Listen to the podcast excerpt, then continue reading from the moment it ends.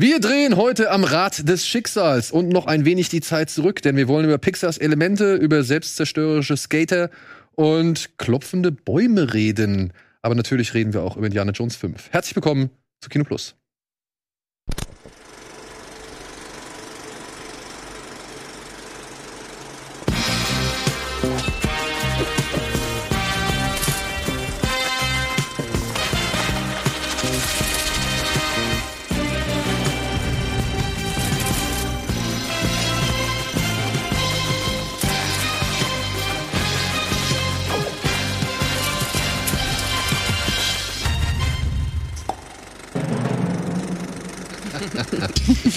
Und damit herzlich willkommen zu einer neuen Ausgabe Kino Plus. Heute mit gleich zwei Premieren. Zum einen, äh, ihr Damen, ich hoffe, ihr werdet es mir Es vergeben. ist vollkommen. Ja? Wir haben heute zum einen und zum ersten Mal Sebastian von Filmstarts bei uns zu Gast. Und das zu einem Thema, das ihm genauso sehr am Herzen liegt äh, wie zumindest drei Personen hier in diesem Raum. Und naja, ich, ich, ich, Entschuldigung. Ich weiß, dass unsere Tauchexpertin Antje nicht die allergrößte, sag ich mal, nicht die allergrößte Verbindung mit eben Indiana Jones hat. Das hast du völlig richtig beschrieben. Siehste. Und gleichzeitig kommen wir zur zweiten Premiere. Meine Frau sitzt heute zum allerersten Mal in diesem Studio. Ja, warum eigentlich erst jetzt? Weiß ich nicht, weil in der, die letzten Male, wo du da warst, waren wir in dieser Phase, wo wir, glaube ich, noch mehrere Studios, du warst ja sogar noch mal drüben in der 15, glaube ich, Ja, in dem Studio. ja. mit. Und ja, wir sind halt ein paar Mal hin und her gezogen und umgezogen und jetzt sind wir aber die ganze Zeit hier, aber offensichtlich habe ich es noch nicht geschafft, dich hierher einzuladen. Komisch. Woran das nur liegt. Ja. Aber ich freue mich auch sehr, immer dich, dass ihr zusammenkommt, dass er dass dich wir erreicht. einander Ey, erwischen. du das ist äh, halt, dich ja. mal erwischt, Ja, weißt du. Ja, weil heute müssen wir halt mal sagen, haben wir die, äh, die Gelegenheit wahrgenommen, dass ein Babysitter oder unsere Babysitterin So gut, seid nett zu euren Babysittern. Zahlt denen viel Geld. Wirklich Ja. ist ganz, ganz wichtig. aber zumindest eins der Kinder eben übernehmen, übernehmen kann, so dass wir hier beide gemeinsam Ja.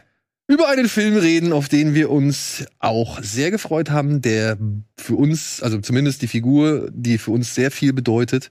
Und äh, ja, aber da kommen wir alles noch äh, Wir später drauf wissen, zu was aus dem anderen Kind geworden ist, das, Das die ist- Babysitterin offenbar nicht nehmen konnte. Ja, den holen wir selbst. Man, angekettet man, am man muss immer Abstriche machen. einfach. Ja, absolut. Ja. Hierarchien in der Familie. Ja. Und Außerdem ist der schon alt genug. Der kann auch mal drei Tage ohne Wasser und Brot auskommen. absolut. Ja? So. So viel zu unseren Familienverhältnissen. super Einstieg.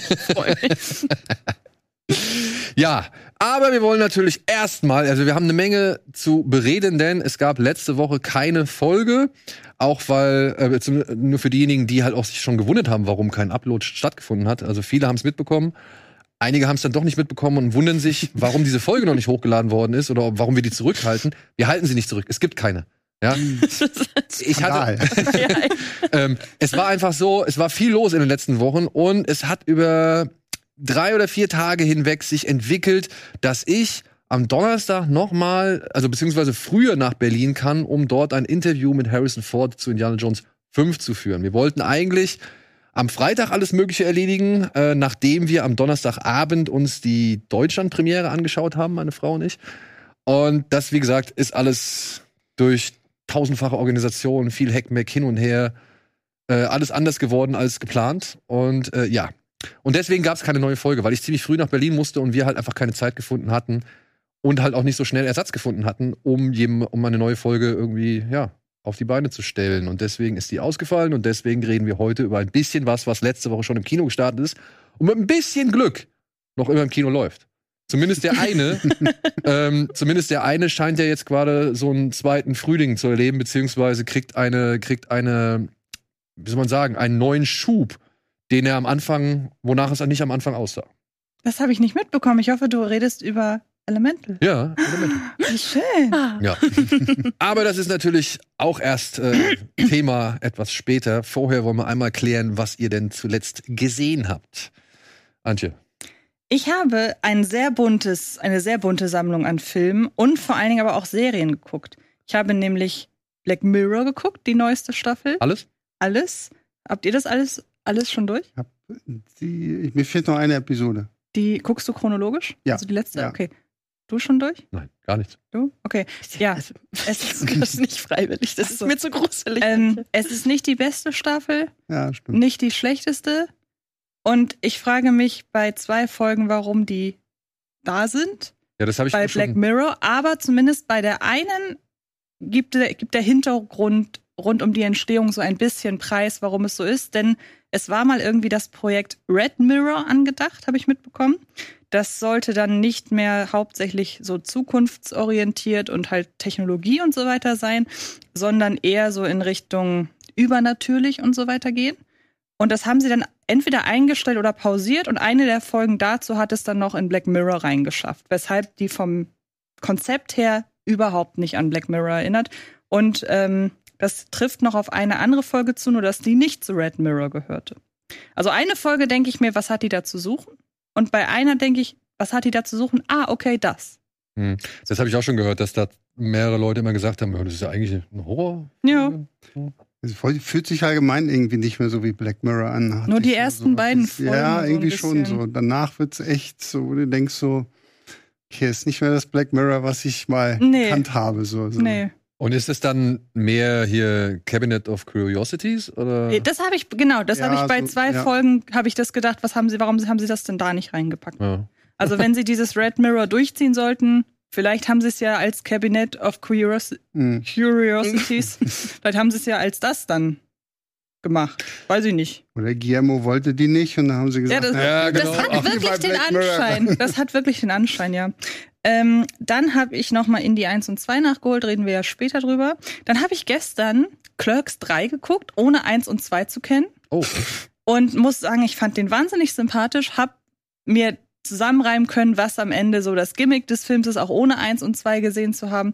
Und fand das total unvorbelastet echt sympathisch, weil ich die Figuren mochte, weil ich, ja, der natürlich super Meta ist, da holt er mich natürlich ab. Den mochte ich.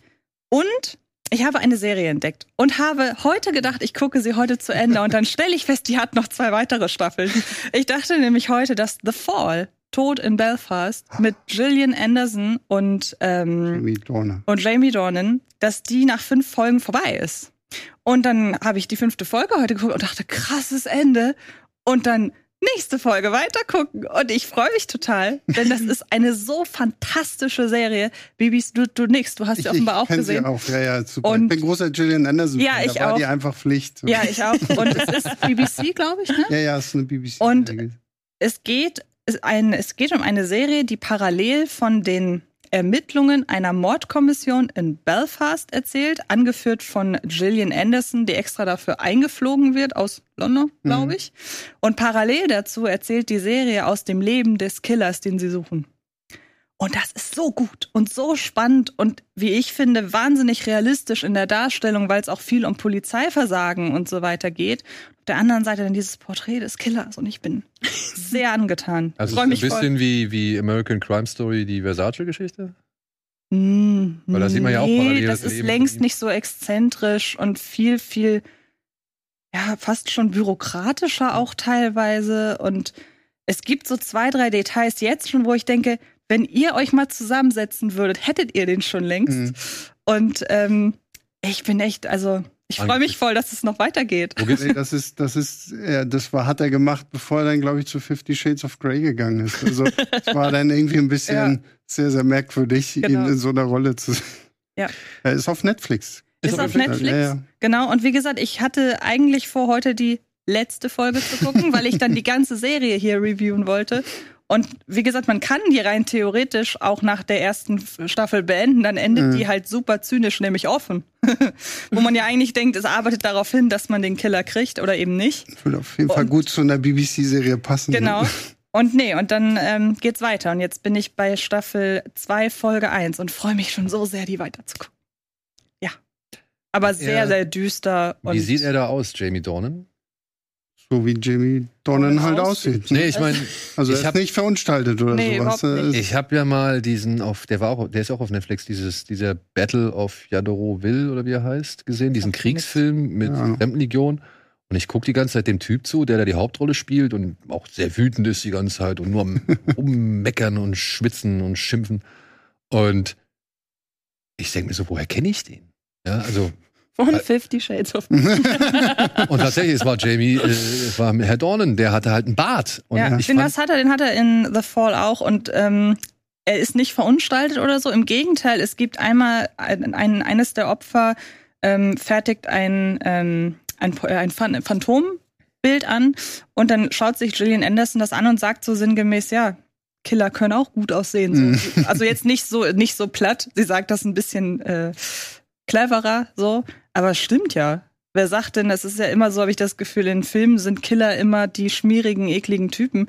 Und das ist halt Jamie Dornan. hat das keiner American Psycho gesehen. Oder? was? Ja, das ist auch schon lange her. So. Nee, aber wie gesagt, kann ich sehr empfehlen. Und ähm, ich wollte eigentlich jetzt heute hier den Aufruf starten, die Leute da draußen mögen mir bitte sagen, welche Serien ähnlich sind, aber ich habe ja noch zwei Staffeln. Dann mache ich das, wenn ich mit den anderen beiden durch bin. Ähm, ist nach der dritten auch wirklich Schluss oder ist Ich muss gestehen, ich habe nur eins und zwei gesehen. Okay. Ich, ich muss aber noch äh, Staffel 3 Okay. gucken, aber ja.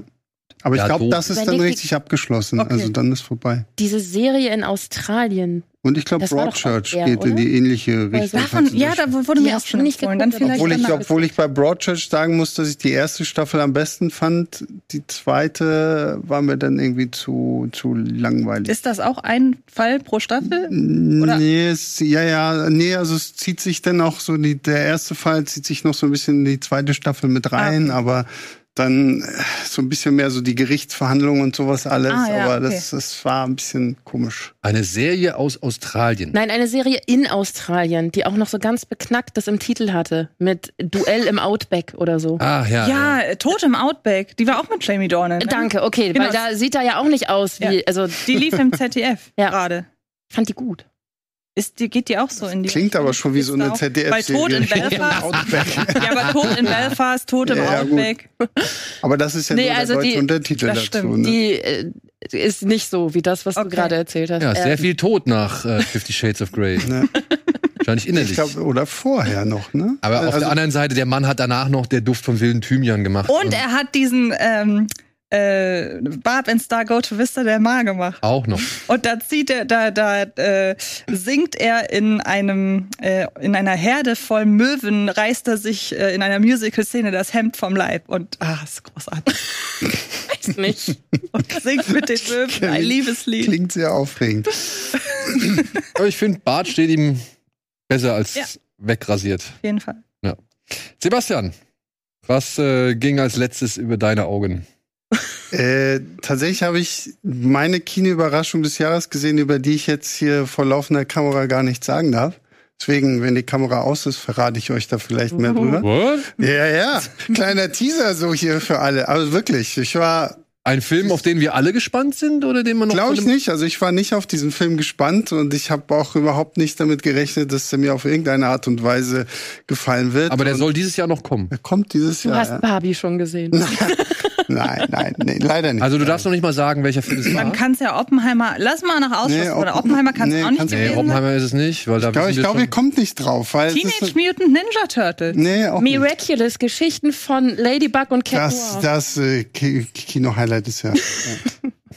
Na? Der- Sag doch, mit wem er spielt. Wer spielt die Hauptrolle?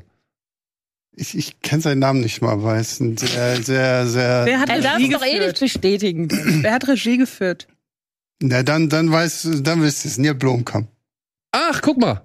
Cool. Echt? Ja. Oh, cool. Da bin ich gespannt drauf. Ja. Da bin ich gespannt drauf. Okay, Ja. ich gucke einfach gleich, was der als letztes gemacht hat. Nee, was er als nächstes Ja, der macht. weiß Oder was er als nächstes macht. Kommt immer. Ey, weil- Sagt mir, Ich habe ich ich hab die Story von diesem Film gelesen und dachte nur so, das ist nicht euer Ernst. ja, ja. Das ja, ist ja. nicht euer Ernst. Also, beziehungsweise, wenn ihr Ähm, das in den 90ern gemacht hättet oder in den 80ern, alles klar, hätte ich geschluckt. Wie gesagt, ich weiß nicht, ob äh, Soli mir jetzt zu sehr auf die Finger haut, aber Ja, nee, komm, dann. Filmüberraschung ist. Äh, nee, äh, was ich noch geguckt habe, ist tatsächlich, ich habe die komplette in CDs reingeguckt. Ähm, weil ich äh, irgendwie, weil ich überhaupt nichts davon kannte. Aber warum? Und ich, ich bin immer so ein, so ein, so ein, wenn ich mir sowas angucken will, dann gucke ich es mir mal komplett an. Ja, gut. Und ähm, weil, jetzt Komplettismus irgendwie, ist eine- weil jetzt irgendwie fünf, äh, Teil 5 kommt. Und muss sagen, den ersten finde ich richtig gut.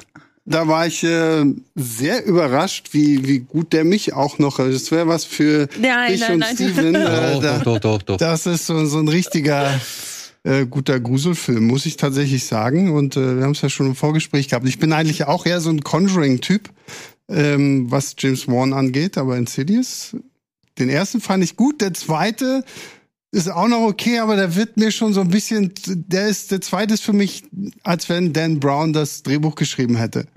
So, wir, ja. so, so du hast, du hast mehrere Kapitel und immer am spannendsten Augenblick switchen wir über zu irgendwelchen anderen Figuren, die dir eigentlich überhaupt komplett egal sind. Und äh, ja, drei und vier weiß ich auch nicht mehr, was sie da geritten hat. Die waren so ein bisschen, Ich war für den dritten in Amerika. okay. Und an alles, was ich mich erinnern kann, ist eine Szene am Anfang auf der Straße, wo sie da irgendjemand angefahren, Mhm. habe ich jemand angefahren und dann sitzen die da am Anfang auf der Straße. Ich weiß, dass Dermot Mulrooney oder so, Genau, ja, der, spielt den mit. Vater von der Hauptdarstellerin. Ja, Lynn Shay spielt wieder mit, das Mhm, weiß ich noch, genau. weil ich die beide im Interview hatte. Ja, das ist ja so ein bisschen dieser Versuch, okay, wir machen jetzt das Prequel mit Geisterjägern und ähm, ja. Und wie gesagt, und dann das, woran ich mich wirklich überhaupt nur erinnern kann, ist, wir sind mit irgendwelchen Geistern, Geisterjägern oder Geister- oder paranormalen Investigatoren, so muss man ja sagen, Ja. äh, Paranormal Investigatoren, sind wir über die Queen Elizabeth II gelaufen. Okay. Also, wir waren wirklich vor Ort in L.A., sind auf dieses Schiff und die Jungs haben uns da durch irgendwelche Badehäuser, in denen man vielleicht Stimmen hört oder halt an Hast du so. auch Stimmen gehört? Äh, nicht da, aber wir wurden irgendwann mal in so einen riesengroßen, äh, ich glaube, das war früher einer der Räume, in denen das Wasser, äh, sag ich mal, ablaufen kann, beziehungsweise in denen das, Mhm. das, das, das Wasser irgendwie gestaut wird, falls was, was irgendwie reinkommt und so weiter. Und da hatten sie ein Richt, eine Richtantenne aufgestellt und mit mehreren Kopfhörern. Und dann mussten wir uns um diese Richtantenne drumstellen, die Kopfhörer aufziehen und hören, ob da draußen irgendwas ist. Und da hörst du was. Mhm, weil draußen einer stand und ein bisschen geflüstert. Nee, das Schiff ist Das Schiff ist halt scheiß groß, ne? Also da ist auch noch ein Restaurant oder zwei Restaurants sind da drauf. Also du wirst halt irgendwas davon hören. Ja, ja. Aber tief unten in diesem Bauch des Schiffes drin, wo es scheiß dunkel ist, Hm. ja, und alles siffig und, und, und leer und, und äh, Rott und was weiß ich so, ja, da ist es schon was anderes. Ne? Also dann, dann denkst du halt so, oh ja, cool. Aber alles in allem war es. Das erinnert mich an diese eine Experience, die ich dir dummerweise mal zum Geburtstag geschenkt habe, wo eigentlich kein Platz mehr für mich war, aber dann ist leider spontan ein Platz frei geworden. Dieses Zombie-Schiff, wo wir raufgehen sollten. war. Da waren wir auf einem Schiff drauf und es, du, du weißt ja, das sind alles nur Darsteller. Es ist alles nicht echt. Ne? Ich habe mir so in die Hose gemacht. Da wurden wir in so ein dunkles Schiff geworfen und das Erste, was sie gemacht haben, ist, ich habe mich an Daniel rangekrallt, dass sie uns getrennt haben und mich in einen anderen Raum gesteckt haben als Daniel. Und in diesem Raum waren dann halt Decken und unter den Decken waren schon die ersten Leute, die dann halt so dir hinterhergegangen sind. Und es war, es war so schlimm für mich. Es war wirklich ganz, ganz schlimm. Klingt gut. Aber Ich fand's gut. Wir haben es zweimal gemacht, glaube ich, an dem Tag. ich nicht. Es war so Live-Action-Rollenspiel auf der Stublitz. Mhm. Das war cool. Zombie-Epidemie auf dem Schiff und wir müssen uns halt da durchschlagen. Herrlich. Ja, Entschuldigung. Also, Ehrlich. das sind meine Erinnerungen an den CDs 3. Ja, es sind auch sind bessere Erinnerungen, als ich jetzt an diesen Film habe. Von daher, ja, der, der, der fünfte. Erwartest du da irgendwas von? ich erwarte mir da gar nichts, aber ich meine, ich finde es inter zumindest interessant, dass sie zu Patrick Wilson wieder zurückkehren.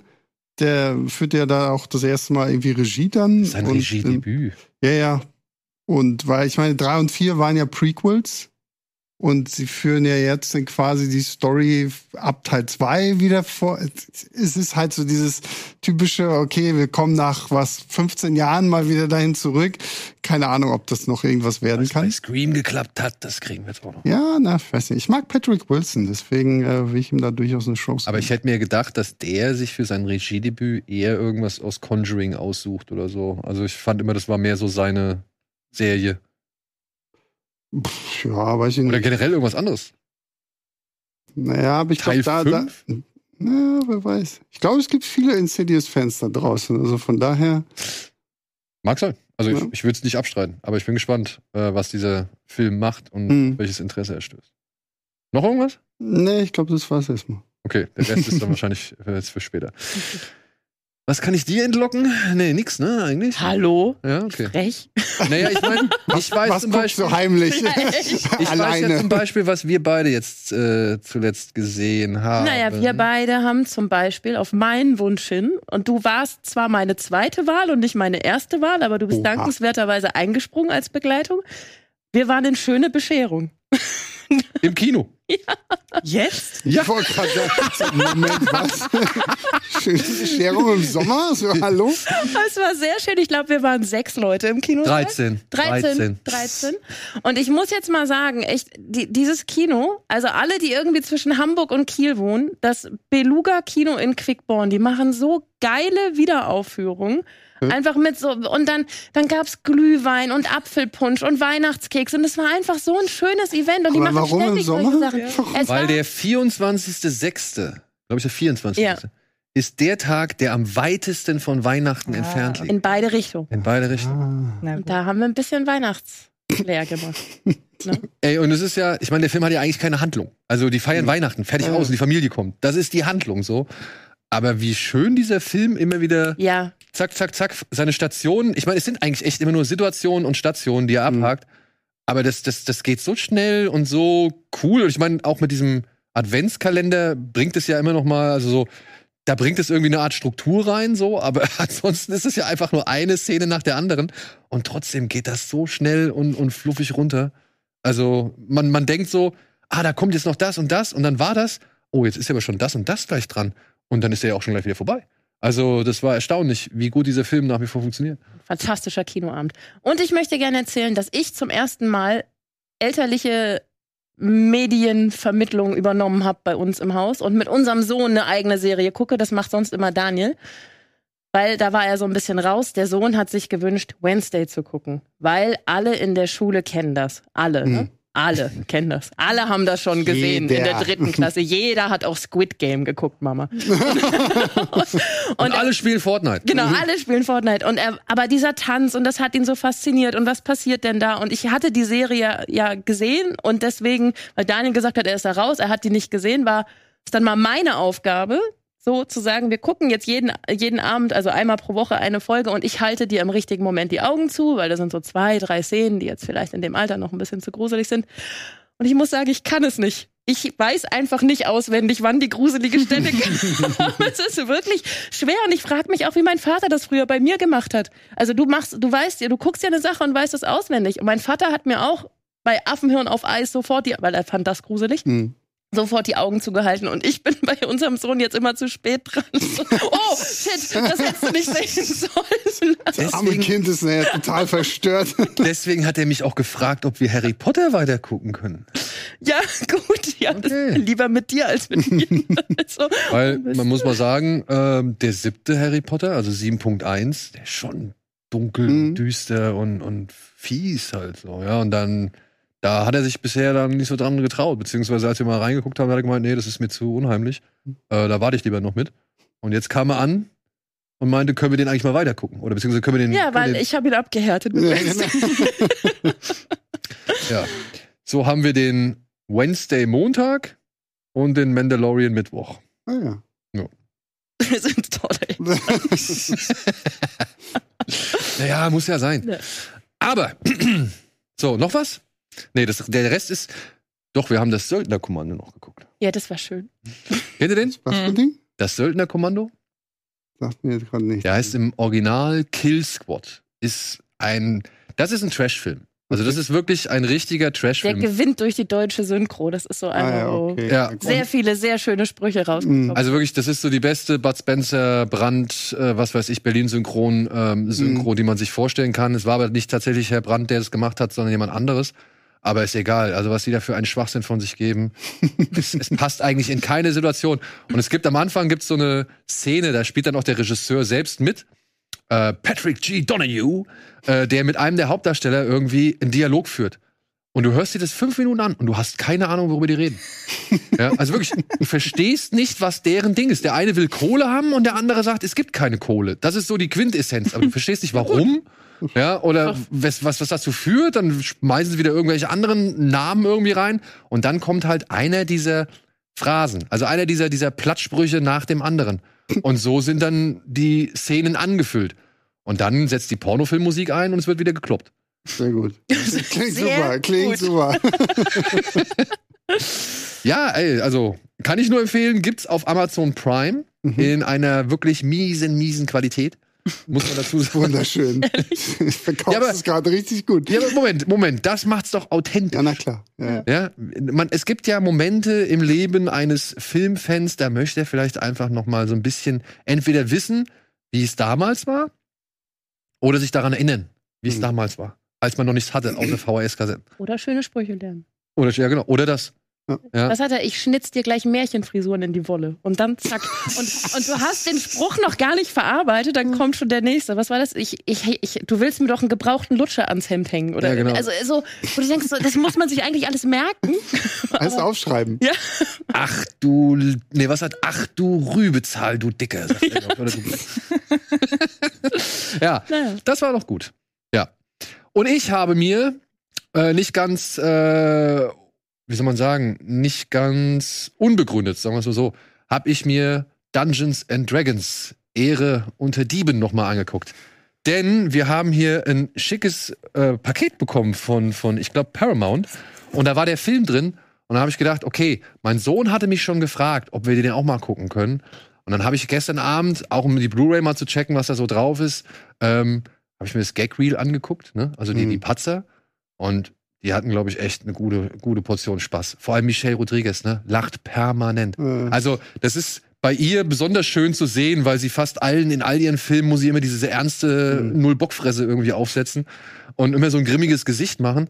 Und während dieser Dreharbeiten, echt, siehst du nur ein Blooper, ein Lacher von ihr nach dem anderen. So, das war echt spaßig.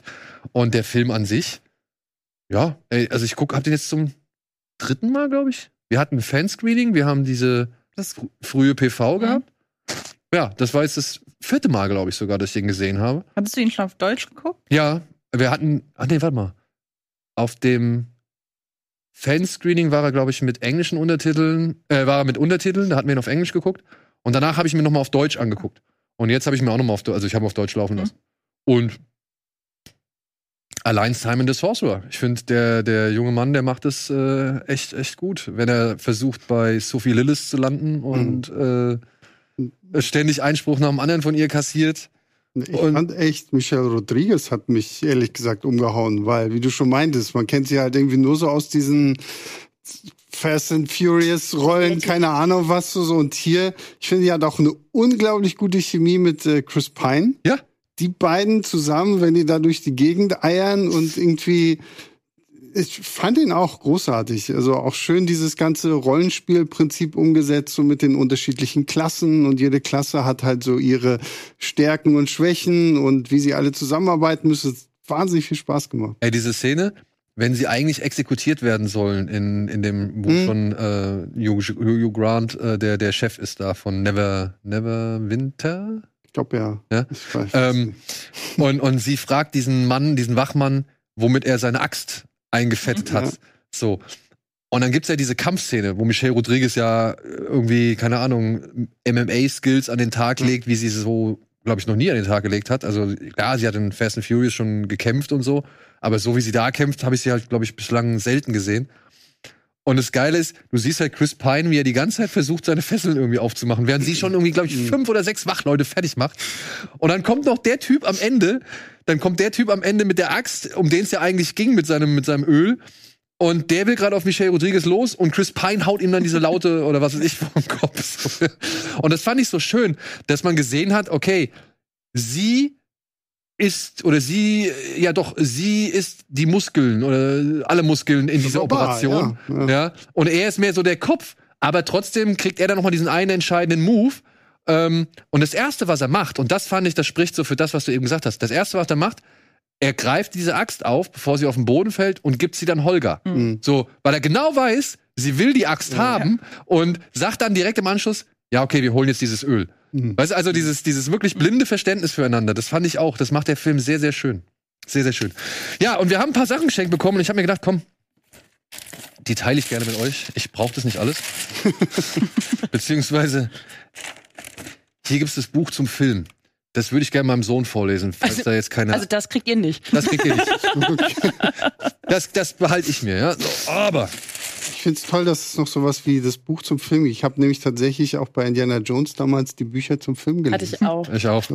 Aber du kannst ja gerne mal danach dann sagen, was du denkst, ab wann das Buch geeignet ist. Weil du hattest ja vor kurzem diese Drachenmeister-Sachen da empfohlen. Die Ja. kommen sehr gut an bei uns zu Hause. Ja? Mhm. Oh. Und ich glaube, wir haben jetzt zwei Wochen und sind bei Buch sechs. ja. Also das geht wahnsinnig schnell. Und vielleicht ist es ja auch Aber was. Keine Sorge, ich glaube, es gibt 27 Genau. und es kommen immer neue dazu. Ein Krug? Ein Möchtest du einen Krug, ein, ein, eine Tasse haben? Ach ja. Ja? Ich meine, dann muss ich mich mal, ich, dann muss ich mich je nach Größe von zwei oder drei verabschieden zu Hause, aber Ein Krug. bald haben wir nur noch Ein Krug? Filmtassen Ein zu Krug. Hause. Oh, guck mal hier, das sind Das Dungeons ist aber übrigens Dragons auch ein ordentlicher Krug. Oh. Okay, ich krieg auch was. ich krieg ja auch was. Das ist ja nett. Hier haben wir noch einen Krug. Möchtest du auch eine Ja, Tasse? komm, ich, ich nehme auch einen Krug. Trinken wir jetzt hier. Der ist aus- doch cool. Ja, der ist cool. Der ist doch ja. cool. Guter, guter Krug. Ach, guck mal hier. Der ist nämlich für Drachengebräu. Das ist ein Rezept. Natürlich. Bereite dir das stilechte Drachengebräu, ein charakteristisches Getränk der Taverne in Ferun zu Hause zu. Taverne ist auch so ein geiles Wort. 5 cl frischen Limettensaft, ein Tropfen Orangenextrakt, 0,7 cl Zuckersirup, Gingerbier, optional 3 cl Wodka. Ah, Optional. optional. Was heißt nicht optional? Kombiniere alle Zutaten in dem Humpen. In dem Humpen. Das ist ein Humpen. Na, Das, ist da. das, das ist der Humpen. Hier, Ja, ich sagte doch, es ist ein Humpen und kein Krug. Jetzt gib auch das Rezept weiter, sonst kann so, ja. Sebastian sich gar nichts in seinem Humpen zubereiten. den optional, das Optionale. Optional. Ach, guck mal, es gibt die Dungeons and Dragons Kartoffel, die Holger immer gegessen hat, in Chipsform. Das sind aber wirklich unfassbar süße Ideen. Möchte jemand Chips haben? Gib die. Nein, vielen Dank. Ja, komm, Chips, äh, ich, ich nehme alles, was du Aber jetzt haben wir hier noch was äh, Oh, Schniekes. Oh, sehr hübsch. Oh ja, Eine Tasche. formvolle äh, Dungeons and Dragons Tasche für den Abenteurer. Ich, ich wollte gerade sagen, hat ein bisschen Indiana Jones-Style auch. Das Ja, ne? Heute sehr, sehr gut. Passt aber auch der Helm von was auch immer sie da suchen bei Dungeons and Dragons. Ähm, Und der Humpen passt da Ich auch. weiß gerade nicht, wie die Figur heißt, aber diese Szene am Strand, wenn der eine Typ nur gerade Ach so, der, der, weggeht der, und der über den Paladin da. der, der ist- Reggie so ein John Ja, ja, genau. Page. Oh Ne? Gott, ich liebe die Szene. Die ist so lustig. So, von wegen, er geht wirklich geradeaus. Er Oder er gibt es sehr, sehr, Genau. sehr energisch es auch toll, dass der Film das einfach durchhält, Ja. dass er halt wirklich einfach nur geradeaus geht. Aber er muss doch gleich links abbiegen. Ja, und dann geht er dann noch über diesen Felsen rüber und so. Das ist toll, ja. Super Film. Freunde, wenn ihr nichts dagegen hättet, würde ich diese Tasche hier tatsächlich zur Verlosung an die Zuschauer Na äh, klar. zur Verfügung stellen, oder? So rein? Ja, weil wenn, wenn ich jetzt irgendwie einem die Tasche von euch in die Hand drücke, dann, Nee, dann heißt, ist hier Ja, die Klopperei gleich. Also, dann, dann, fühlt sich, dann fühlen sich mindestens zwei andere heruntergesetzt. ja, so, ja, ja? ja. Und dann würde ich sagen, Jetzt fühlen sich halt drei heruntergesetzt. ja, aber damit kann ich besser leben. ja, okay. Ja? Lieber es hassen mich mehr Leute als wenige. äh, oder nur einer gezielt. So. Komm, die verlosen wir. Das machen wir aber jetzt nicht Sehr jetzt, gut. sondern beim nächsten Mal. Oder vielleicht steht es auch schon demnächst hier unten drunter, wer weiß. Aber ja, die werden wir jetzt demnächst verlosen. So, schön. Cool. Haben wir für alle was gehabt? Dann würde ich sagen,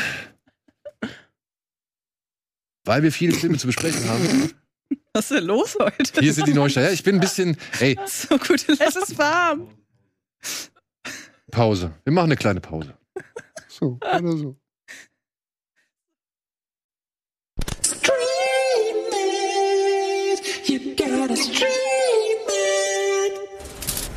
Ja, wir wollen noch mal kurz schauen, was die Streamingdienste und die Mediatheken im Angebot haben. Vieles davon ist noch aus der letzten Woche und weil sich manche hier und da schon mal irgendwie beschwert haben oder gefragt haben, könnte man das nicht auch einmal vorlesen, weil unsere Podcast-Zuhörer, die das nur über den Podcast hören, die kriegen den Ticker meistens nicht mit, der hier durchs Bild läuft. Und deswegen würde ich noch einmal kurz schnell den Ticker vorlesen. In den Streamingdiensten gibt es unter anderem, ja, das sind so Sachen, die habe ich jetzt äh, aus alt und neu oder aus letzter Woche und dieser Woche äh, zusammengetragen. Wir haben unter anderem auf Paramount Plus haben wir Mandy, der kommt am 4.7. Wir haben Mittagsstunde, ja, ein Film, den hier zwei Damen sehr Ja. wärmstens empfehlen können. Wir haben Mother, wir haben 10 Cloverfield Lane, Halloween Kills kommt bei Amazon, This Boys Live auf Mubi, Don't Breathe 2 ist bei Netflix gerade gestartet, Enemy at the Gates ist auch nochmal bei Paramount Plus und in der AD-Mediathek gibt es noch Chick. Das ist der Ticker für diese Woche.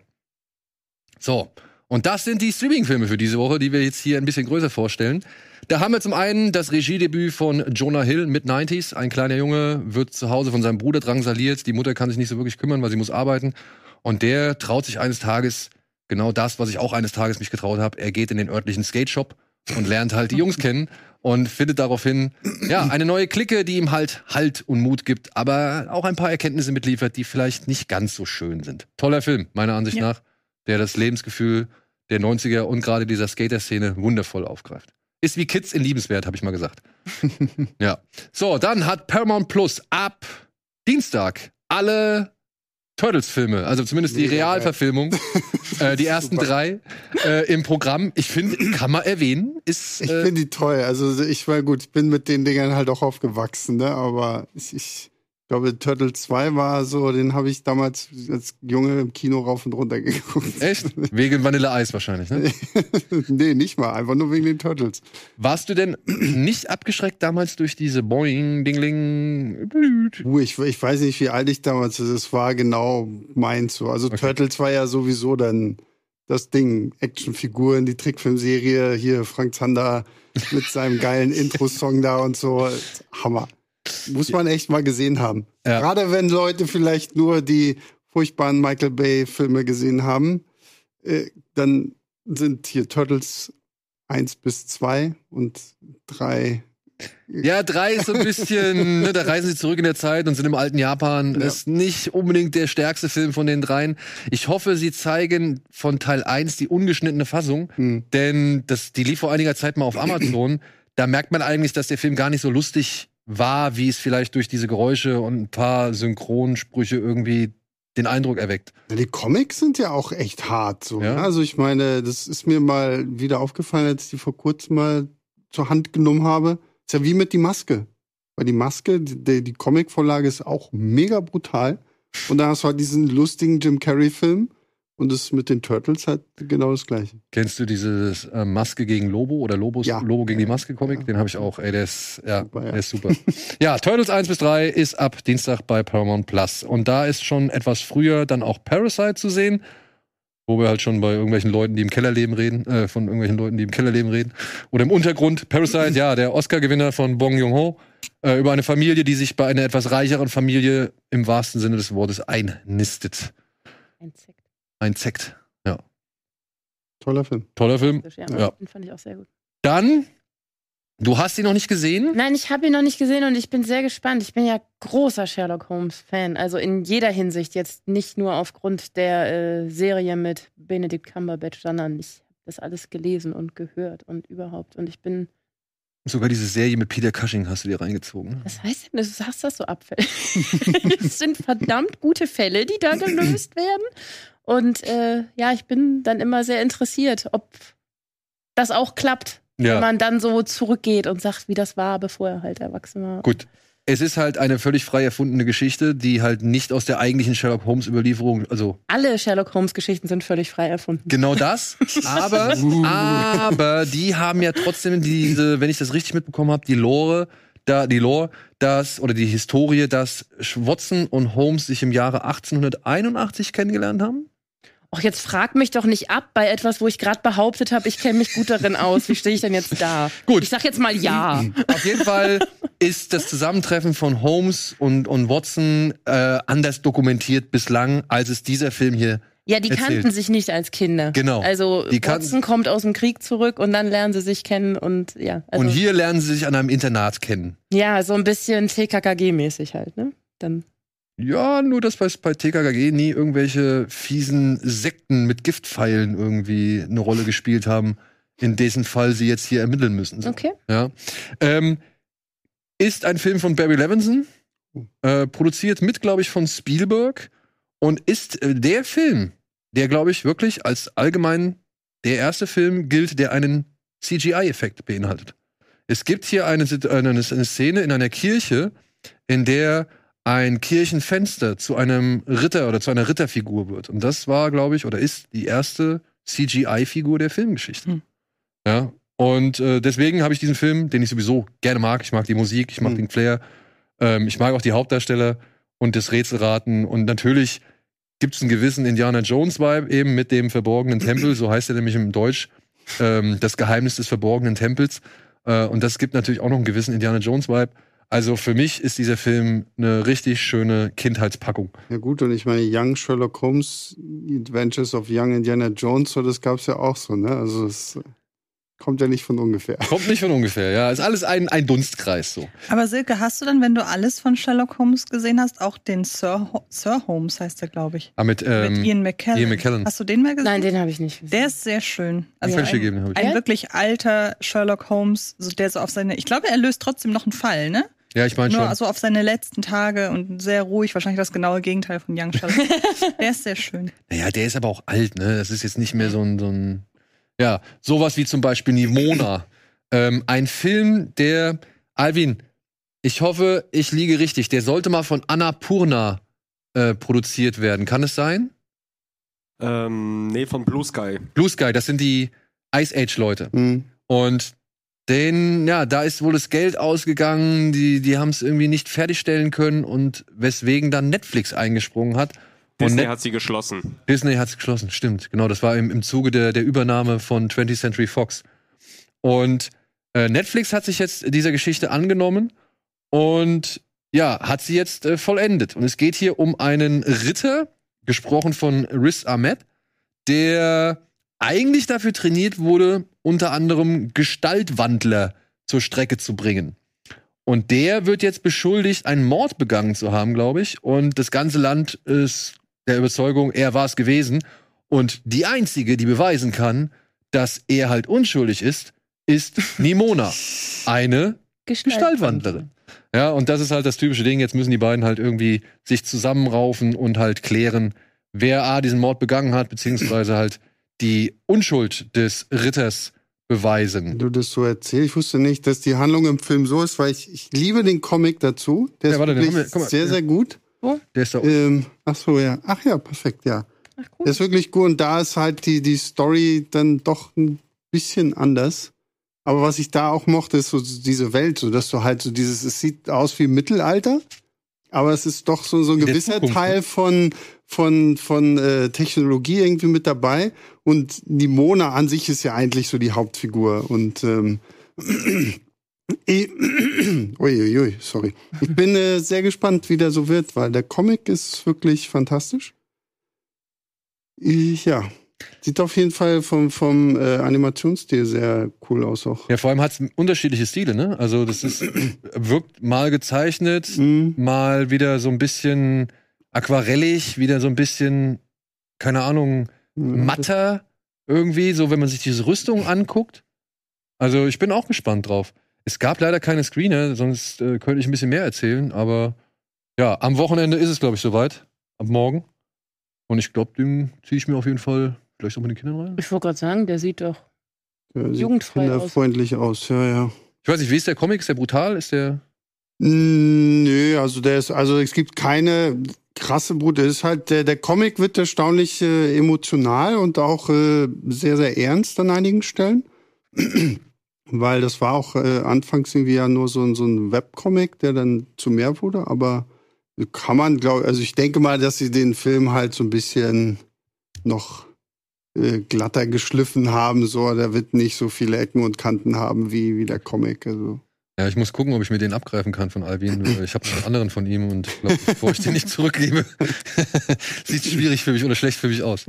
So, das waren die Streaming-Tipps. Äh, hat noch jemand was hinzuzufügen? Möchte noch jemand was hinzufügen? Nee, ne? Also über Parasite müssen wir jetzt auch nicht mehr großartig reden. Also, über den haben wir schon oft genug geredet. Ja, dann haben wir noch in den Mediatheken ein paar Filme. Unter anderem Ein Mann sieht rot. Äh, könnte auch die Lebensgeschichte von Etienne Gade sein der hier davon handelt, dass äh, die Frau und die Tochter eines äh, ganz einfachen Mannes sowohl umgebracht als auch vergewaltigt werden. Und weil ihm dann auch eine Waffe geschenkt wird, nimmt er bei einer Gelegenheit wahr, diese Waffe ähm, zu benutzen, um halt einen, weiß nicht, fiesen Schläger zur Strecke zu bringen. Und er findet Geschmack daran und zieht halt fortan durch die Gegend, unter anderem in der U-Bahn und provoziert halt Streits, um halt dann eben zuschlagen zu können. Unter anderem mit einer Socke voll Kleingeld, wenn ich das noch richtig in Erinnerung habe. Und ja, die Bevölkerung ist auf seiner Seite. Ein Film, der damals hohe Wellen geschlagen hat und der meiner Ansicht nach immer noch äh, wirklich aktuell ist, beziehungsweise immer noch auf heutige Zeiten übertragen werden kann. Ähm, Charles Bronson wurde daraufhin zu dem Rächer schlechthin, hat noch drei oder vier Fortsetzungen von Ein Mann sieht rot gemacht, die alle immer schlechter wurden. Und Das auch ist doch immer, über die Canon-Films Genau, genau. gekommen, ne? Ja. und die wurden halt immer reißerischer und immer wirklich auch, ähm, ja, ich will nicht sagen zynisch, weil das würde noch eine gewisse, weiß ich nicht, eine gewisse Überlegung mit da reingeben. Die wurden halt irgendwann einfach billig und, und, und verwerflich so. Ja. Und dann das Remake mit Bruce Willis. Und dann kam das äh, Remake mit Bruce Willis, so, ja, genau. Dann haben wir in der Dreisat-Mediathek einen wirklich fiesen Western, Brimstone, mit Elle Fanning ist es, glaube ich. Die spielt hier eine etwas, äh, ja, äh, eine, eine unschuldige, was beziehungsweise eine von der Vergangenheit traumatisierte Frau, die eigentlich nur möchte, ihre Vergangenheit hinter sich lassen möchte. Sie kümmert sich um ihre Tochter und ihren Sohn und will eigentlich alles, wie gesagt, ansonsten ganz abseits und, und, und äh, unbeobachtet von allem irgendwie erledigen. Aber es kommt eines Tages ein neuer Priester in die Stadt, gespielt von Guy Pearce. Und der hat's auf sie abgesehen. Also er hat sowieso eine sehr, sehr strenge, sag ich mal, Religionsauslegung. Aber diese Liz oder Elle Fanning, auf die hat es besonders abgesehen. Und was sich dann entspinnt, ist ein zweieinhalb Stunden lange Verfolgungsjagd äh, quer durch äh, Amerika und halt über diverse Monate hinweg oder vielleicht sogar Jahre hinweg, ähm, der so unerbittlich ist. Ja, aber auch wirklich gut gemacht. Also Guy Pearce ist so derartig fies und sehenswert deswegen, aber auch Elle Fanning äh, macht es meiner Ansicht nach sehr, sehr gut. Und Kit Harrington. Und Kit Harrington spielt ne? zwischendurch auch nochmal. Achso, okay. ja, dann haben wir in der ZDF-Mediathek einen Film, den ich jetzt auch endlich mal sehen möchte. Und ich hoffe, ich komme jetzt dazu, wenn er schon da ist. Er heißt A Bigger Splash von Luca Guadagnino. Hat ihn jemand von euch gesehen? ja. Ja? Ich nicht. Du magst ihn nicht so, ne? Und über- das war die Diskussion Ja, mit Andi, ja, ne? genau. Andi findet ihn super. Ich mag den überhaupt nicht, aber ich, ich mag Brimstone sehr gerne. Immerhin. Nee, Ja. ich finde, es ist halt. Es ist so ein bisschen, es also man kann schwer sagen, Guadagnino versucht, das Flair aus ähm, Call Me By Your Name wieder aufzugreifen, weil der war ja davor. Aber man hat so ein bisschen das Gefühl, dieses flirrende, irgendwie so ein Luxusresort, wo die alle, die reichen Leute da Urlaub machen, dass er das auch so ein bisschen versucht. Aber das Problem ist halt, das sind alles so Banalitäten, die sie da austauschen und alles so First World Problems und alles ätzende Leute. Und dann kann Tilda Swintons Figur auch nicht reden, weil sie irgendwie eine Kehlkopfentzündung, glaube ich, hat. Und das ist aber auch völlig egal. Und nee, ich mag den. Es ist halt, man guckt zwei Stunden vier ätzenden Leuten beim Sein zu. Das finde ich. Ich fand den damals ganz schlimm. Hab den auch im Kino gesehen. Hat sich vielleicht über die Jahre auch geändert, ich weiß es nicht, aber wie gesagt, Brimstone, toller Film. Ja. Ich, ich bin gespannt, schau. Ich habe noch nicht gesehen. Und, Der äh, ist doch auch, äh, es gab doch diesen Swimmingpool, ist Genau. das nicht so ein inoffizielles Remake? Ja, offizielles genau. Remake Weil davon. den habe ich nie gesehen. Den würde ich gerne mitgucken, Der weil Bigger Splash? reichen Menschen beim Ätzendsein zugucken, das klingt wie, Sex, klingt wie Sex in the City, das könnte Ja, aber das ist, aber dafür ist es halt längst nicht unterhaltsam genug. aber vielleicht mögt ihr den ja. Kannst du ja dann von erzählen. Ja, werden wir machen. Mal. Werden wir machen. So, und als letztes habe ich noch einen Film auf der Uhr, den sollte man sich mal anschauen, wenn man Captain Phillips mochte. Äh, ist ein bisschen schade, weil der ist im Zuge von Captain Phillips ein bisschen untergegangen. Hijacking heißt er. Mhm. Ähm, ist ein, was ist er? Dänischer Film. Ich glaube, es ist ein dänischer Film. Und beschreibt halt genau diese Situation, die auch in Captain Phillips umschrieben worden ist. Eine Gruppe von somalischen Piraten stürmt einen Frachter und möchte jetzt halt nun Lösegeld erpressen. Und man kriegt halt mit, unter anderem, wie die ja, Verantwortlichen der Reederei versuchen mit den Terroristen oder den Entführern ähm, äh, zu verhandeln.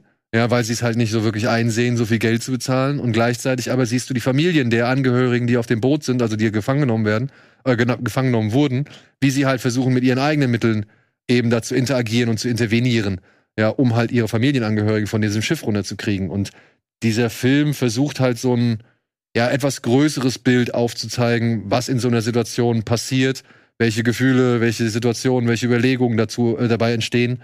Und ja, ähm, ist meiner Ansicht nach mindestens auch sehenswert, wenn ich vielleicht, also er ist anders als Captain Phillips und ich würde vielleicht sagen, dass Captain Phillips der etwas bessere Film ist, ähm, was halt auch damit zusammen, zusammenhängt, dass Tom Hanks es ja einfach auch echt sehr gut macht.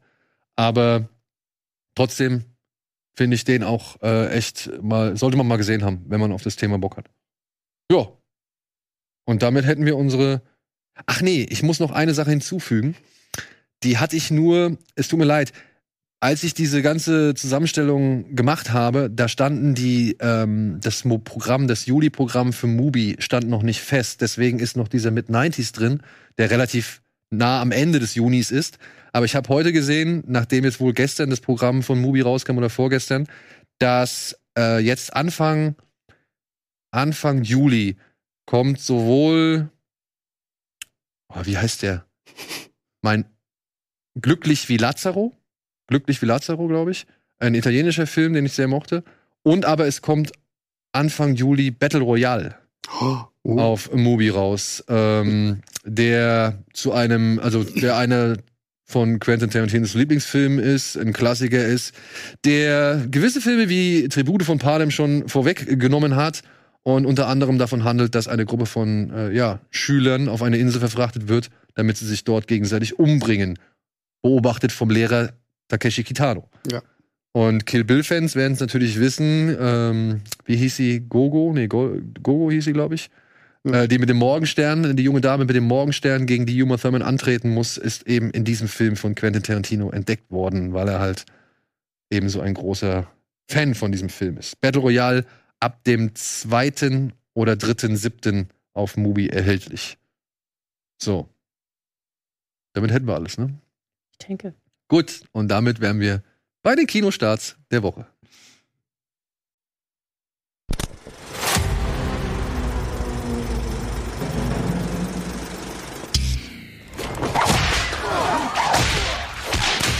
Zurück mit euch!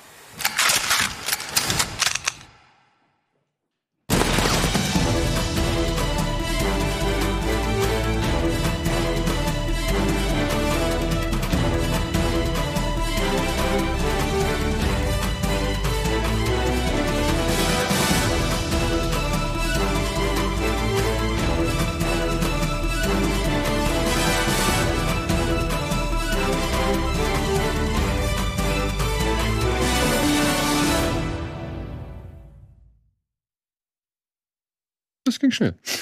Gut, so. Wir haben uns dazu äh, mal kurzfristig äh, abseits der Aufzeichnungen dazu entschlossen, Indiana Jones, also den großen grauen Elefanten, äh, zuerst aus dem Raum zu schieben. weil am Ende bleibt nicht genug Zeit, weil wir uns irgendwie bei anderen Filmen verlabern. Und das will ich nicht riskieren, denn hier ist was wirklich Großes am Start, zumindest emotional für mich, für Silke und für Sebastian. Und äh, demnach wollen wir dem auch die entsprechende Zeit widmen, bevor es am Ende zu wenig ist, das übrig bleibt. Gut. Wie fange ich das am besten an? Ähm, versuchen wir es mal mit einer spoilerfreien Inhaltsangabe. Ja? Also, in Indiana Jones und das Rad des Schicksals geht es darum, dass ein 80-jähriger Henry Jones nochmal aus dem, ja, so gesehen Ruhestand, wir lernen ihn am letzten Arbeitstag, äh, sag ich mal, lernen wir ihn kennen oder beziehungsweise steigen wir wieder in sein Leben ein, ähm, dass der nochmal, sag ich mal, auf eine Abenteuerreise geschickt wird, denn plötzlich steht die Tochter eines alten Kollegen vor ihm und sagt, ey, wir müssen unbedingt dieses Artefakt finden, was du mal irgendwann vor 30 Jahren den Nazis geklaut hast und wovon es zwei Teile gibt und ein Teil ist bislang immer noch verschollen. Und das müssen wir finden, bevor es die Nazis finden.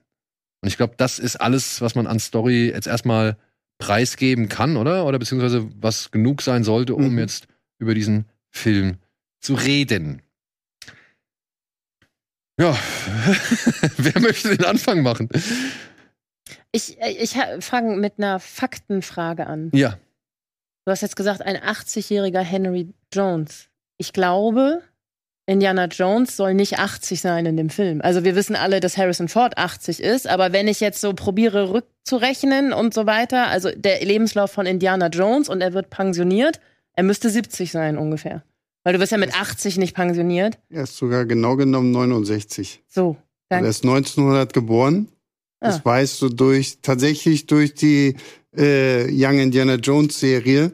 Und der Film spielt 69, dann ist er 1969, dann müsste er jetzt äh, Gut, genau, ja. da hätten wir schon einen ersten Punkt, der nicht so hinhaut, weil der Mann sieht halt einfach doch ein bisschen aus wie 80 oder mehr aus wie 80 als eben wie. Naja, du, Na also ja, es gibt auch also durchaus find, ja. äh, 69-Jährige, die auch so aussehen. Das würde ich aber auch sagen. Das Harrison gibt es auch. gut gehalten Das will ich gar nicht abstreiten. Aber ich finde schon, dass Indy hier, wenn du mir jetzt sagen würdest, der spielt in dem Film einen 80-Jährigen, würde ich sagen, ja, ist, nehme ich hin. Hm, So, glaube ich. Okay, er ist streng genommen 70. genau, ja. Ja. Ja, aber ich ja, ja, aber ich finde, also wenn wenn du jetzt wenn du jetzt weißt, Harrison Ford ist 80, dann sagt ja auch jeder, oh, aber das ist aber gut gehalten für 80. Ja, Also ja, ich finde 70 passt eher als 80 zu der Wahrnehmung, wie wie der Körper aussieht und alles. Meine Güte, mit 80. Also mit, wenn du mit 80 noch so aussiehst und so rumspringst, kannst mich. aber dankbar sein. Ja. ich, weiß nicht, ob ich, Silke dann so, auch dankbar. aber hallo. ich weiß nicht, ob ich dann so rumspringen, also noch so rumspringen werde, aber ja. Ja, was, was, komm, du bist die Einzige, die so ein bisschen außenstehend ist. Versuch mal so einen nüchternen. Ja, also was nicht bedeutet, dass ich die doof finde. Ich habe einfach keine emotionale Hm. Bindung dazu, außer dass ich mich halt noch sehr gut dran erinnern kann, ähm, dass ich mit meiner Mama den zweiten Teil öfter mal geguckt habe. Ähm, und ich habe den jetzt nach Ewigkeiten nochmal geguckt und habe dann auch gedacht, oh, ich hatte das so alles ganz anders in Erinnerung. Es war ist natürlich alles sehr palpig und so weiter und auch so, dass man sich ich habe den vierten nie gesehen, weil es niemandem gelungen ist, gut Werbung für den zu machen. Deshalb hat mich der vierte nie erreicht. Ähm, aber ich habe mir halt dann da beim Rewatch schon gedacht, okay, sie haben sich in Teil 4 über Aliens aufgeregt und jetzt sehe ich hier gerade das. Ähm, egal ob nun in Teil 1 oder Teil 2, Teil 3 habe ich leider nicht mehr geschafft und den habe ich auch nicht mehr so äh, präsent in Erinnerung. Deshalb kann ich jetzt nur auf 1 und 2 so ein bisschen mich äh, äh, stützen. Aber gerade jetzt im Vergleich von 1 und 2 zu dem, das Palpige ist gefühlt komplett weg und stattdessen ist es schon sehr angeglichen an das, was aktuell im Abenteuerkino so präsentiert wird. Ich finde gerade die Figurenkonstellation musste ich unweigerlich an Jungle Cruise denken. Also nur, dass ich, muss ich leider sagen, Emily Blunt einen Tick sympathischer fand. Hm. Ähm, ich fand äh, Phoebe Waller-Bridge super, aber ihr fehlte so ein bisschen das, das, das Lächeln und diese Freude bei dem Ganzen, die einfach Emily Blunt in Jungle Cruise ausgestrahlt hat, finde ich. Ohne die beiden Filme jetzt vergleichen zu wollen, nur weil die Figurenkonstellation einfach ähnlich ist. Und ich finde, das sollen auch ähnliche Typen irgendwie darstellen, Phoebe Waller-Bridge und äh, Emily Blunt. Und ansonsten war das für mich halt einfach solides Abenteuerkino, das sich für mich nicht angefühlt hat wie zweieinhalb Stunden, das aber auch nach dem Kino direkt wieder weg war aus meinem Kopf. Und ich hatte die ganze Zeit das Gefühl, sie rennen in ihrer Inszenierung so ganz dringend einer ikonischen Szene hinterher, an die man in 20 Jahren noch, äh, von der man in 20 Jahren noch spricht. Das Sprechen wirkte, soll, oder? äh, sprechen soll, genau. Ähm, wie ja zum Beispiel der erste, die legendäre Szene mit der Kugel hat, beispielsweise. Ähm, oder meinetwegen auch die schmelzenden Nazi-Gesichter im Finale. Aber das wirkte für mich sehr gewollt und Mhm. dadurch sehr, ähm, sehr gequält fast schon, weil ich die ganze Zeit dachte, hey, lasst es doch einfach jetzt laufen. Ihr braucht keine Ikonografie irgendwie zu kreieren die dann auch noch, wie ich finde, leider sehr überstrapaziert wird durch das permanente Einspiel des Themes. Also das, ich hatte das Indiana Jones äh, Theme immer schon als sehr präsent im Film in Erinnerung, aber so stark wie in Teil 5 nicht. Und ähm, deshalb war das, war abgesehen davon, dass es halt solides, modern inszeniertes Abenteuerkino ist, wirkt es für mich halt wie der Versuch, etwas zu rekreieren, was man aber zwangsläufig nicht rekreieren kann, weil an die alten Filme so viele Erinnerungen für viele gebunden sind. Mhm. Und ähm, das ist schon sehr, sehr schwer, glaube ich, das wieder aufleben zu lassen. Und ich möchte jetzt nicht in den Spoiler-Part gehen, weil dafür sind wir noch zu weit früh. Aber ich finde, etwas, was im letzten Viertel passiert, steht symbolisch dafür, was man mit der Figur gemacht hat. Und vielleicht kommen wir ja zu einem Spoiler-Part, dann kann ich das Ja. noch ein bisschen näher erklären. Also, wie gesagt, der Film hat bei mir emotional nichts hinterlassen. Ich habe aber auch keine schlechte Zeit gehabt. Und das ist, glaube ich, so das nüchternste Urteil irgendwie, was mir so. Wie gesagt, keine schlechte Zeit, aber auch nichts Denkwürdiges, obwohl man meiner Ansicht nach stark versucht hat, etwas Denkwürdiges zu kreieren. Ich glaube, das Problem ist einfach auch so ein bisschen dieser, die ganze Vorgeschichte zu dem Film. Wie lange die gebraucht haben, um irgendwie ein vernünftiges Drehbuch hinzubekommen. Dann ist ja Spielberg irgendwann abgesprungen, dann kam James Mangold als Regisseur mit dazu und ähm, da ist einfach im Vorfeld schon so viel passiert, dass ich wirklich schon wieder so ein bisschen Angst hatte. Ich hatte weil voll Angst. ich, ich bin halt wirklich mit, mit Indie groß geworden. Ich habe auch die ganzen Romane gelesen damals, die ganzen Spiele gespielt und halt wirklich riesiger Fan. Ich wollte damals Archäologe werden und was nicht noch alles. Einen großen, großen äh, Ordner mit Kopien so über alles, so Delphi und keine Ahnung. So, da war, ich war wirklich voll drin so, ne? Und ähm, da hat Spielberg und George Lucas haben da einfach irgendwie wirklich was, was Tolles auf die Beine gestellt, so was Abenteuer für mich einfach absolut geprägt hat. Und dann kam halt der vierte Teil, der halt, ja, weiß nicht, so da in diese Prä-Astronautik, Erich von Däniken Schiene gegangen ist, was ich grundsätzlich irgendwo ganz nett fand. Aber mit ein Aber- bisschen mehr Hingabe. Äh, Ja, und vor allen Dingen mit sehr viel mehr so dieser Abenteueraspekt. Weil im vierten Teil, die müssen nichts machen. Sie finden einfach so in diesem, äh, auf diesem Friedhof halt diesen Kristallschädel und dann rennen sie da halt irgendwie rum und öffnen den Tempel und das war's denn so. Und ich finde, da kommt der fünfte Teil so ein bisschen mehr wieder hin, braucht aber viel zu lang. Also das ist tatsächlich so ein Punkt, der mir schwer am äh, im Magen liegt, ist so, ich habe diesem Film schon diese zweieinhalb Stunden echt Okay. angemerkt. So, so. Also, weil du hast ein grandioses Intro, dieses, Ja. wo wir ja auch den verjüngten Harrison Ford dann haben, was sogar, finde ich, ziemlich gut aussieht. Dann sind wir erstmal so 1969, diese ganze Mondlandungsphase und sowas alles. Und ich weiß, als die ersten Set-Fotos rauskamen, war das genau diese Sequenz halt äh, auf der auf dieser Parade für die Astronauten.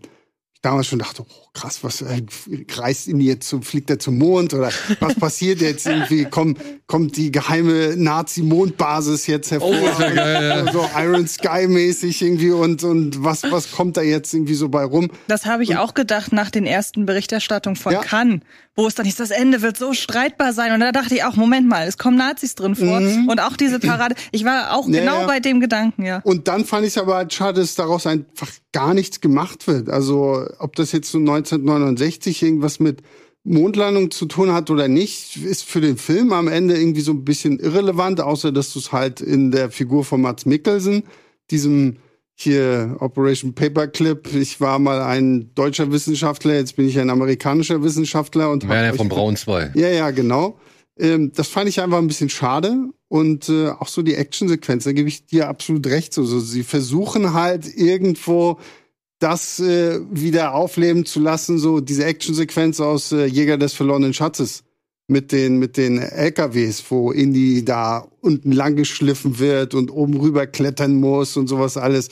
Das ist immer noch, finde ich, eine der besten Sequenzen aus allen Indiana Jones Filmen. Aber das findest du doch hier nicht wieder im fünften, oder? Nee, das meine ich ja. So, sie versuchen halt irgendwie sowas äh, wieder aufleben zu lassen, aber so von der Action her finde ich ist die beste Sequenz das, was wir in der Intro im Intro haben am auf dem Zug. Ja. Und danach finde ich hört's was was Action angeht so ein bisschen auf. Was natürlich auch daran liegt, dass wir, wir haben schon drüber geredet, einen 80-jährigen Hauptdarsteller haben so.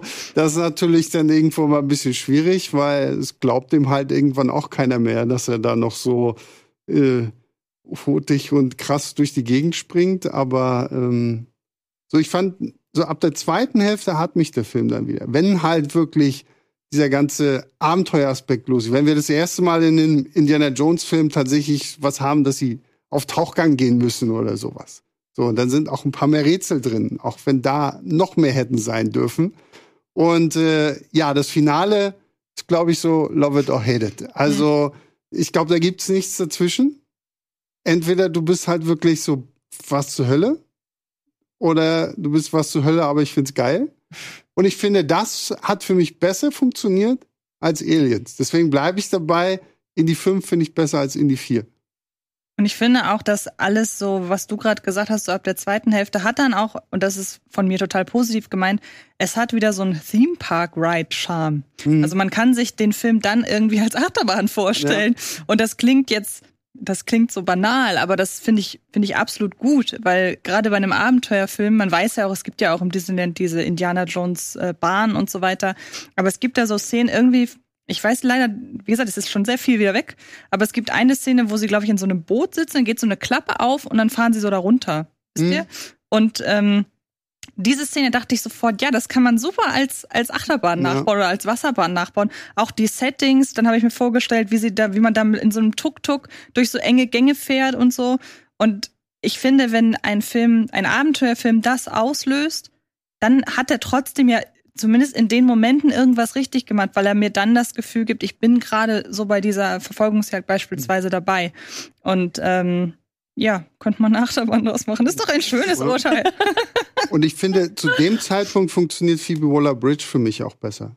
Weil vorher mochte ich sie auch irgendwie nicht Ja, da ist sie so. so Da- von oben herab. ja, genau, da war ne? sie wirklich so, so sehr von oben herab. Gleichzeitig versuchen sie mit irgendwie so, so eine Art Anti-Indiana Jones-Figur zu machen, weil sie jagt zwar auch Artefakten nach, aber letztendlich, Nur um die dann Auf zu jeden Fall. verkaufen, so, das fand ich irgendwie so ein bisschen, weiß ich nicht, gleichzeitig macht man auch nicht so wirklich viel aus dieser, sie ist ja auch irgendwie die Patentochter von ihm eigentlich und das, da, da passiert für mich nicht sonderlich viel und ich mag Phoebe Waller-Bridge eigentlich äh, zumindest durch Fleabag, so was ich da gesehen habe, da fand ich sie halt super. Aber so bis hier, erst wenn sie halt wirklich zusammen zusammenarbeiten müssen, dann funktionieren die auch als, als Team wahnsinnig gut. Ja, es hat vorher so ein bisschen den Charme von, da wurden zwei, wie, wie man es so aus Cop-Filmen kennt, Mhm. da wurden zwei zusammengesteckt, die sich eigentlich gar nicht leiden. Genau, ja. können.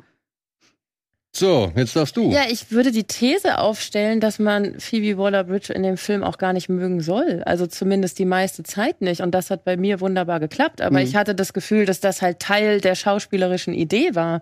Weil ich finde sie fast, also bis auf ein paar Szenen, die ich jetzt nicht benennen möchte, aber ich finde sie fast die ganze Zeit von oben herab und unsympathisch und bin aber der Meinung, dass genau dieses Bild erzeugt werden sollte, weil sie ja, wie du gerade schon gesagt hast, aus anderen Gründen halt das tut, was Indiana Jones tut. Und dass das eben gerade diesen, das war die Szene, die du Ja, meinst? genau, stimmt, die war das. Ja. dass äh, genau das diesen Reiz halt herstellen soll, dass man ja auch überhaupt nicht weiß, ob man ihr über den Weg trauen kann oder nicht. Also und ob sie, wie unsere Kinder sagen würde, lieb oder böse ist. Und das finde ich finde ich eigentlich gut. Und da würde ich sagen, das äh, schauspielerische Ziel Check hat bei mir funktioniert. Also ich mag sie in dem Film auch nicht. Also den, den Charakter, aber Ja. das sollte ja meiner Meinung nach passieren.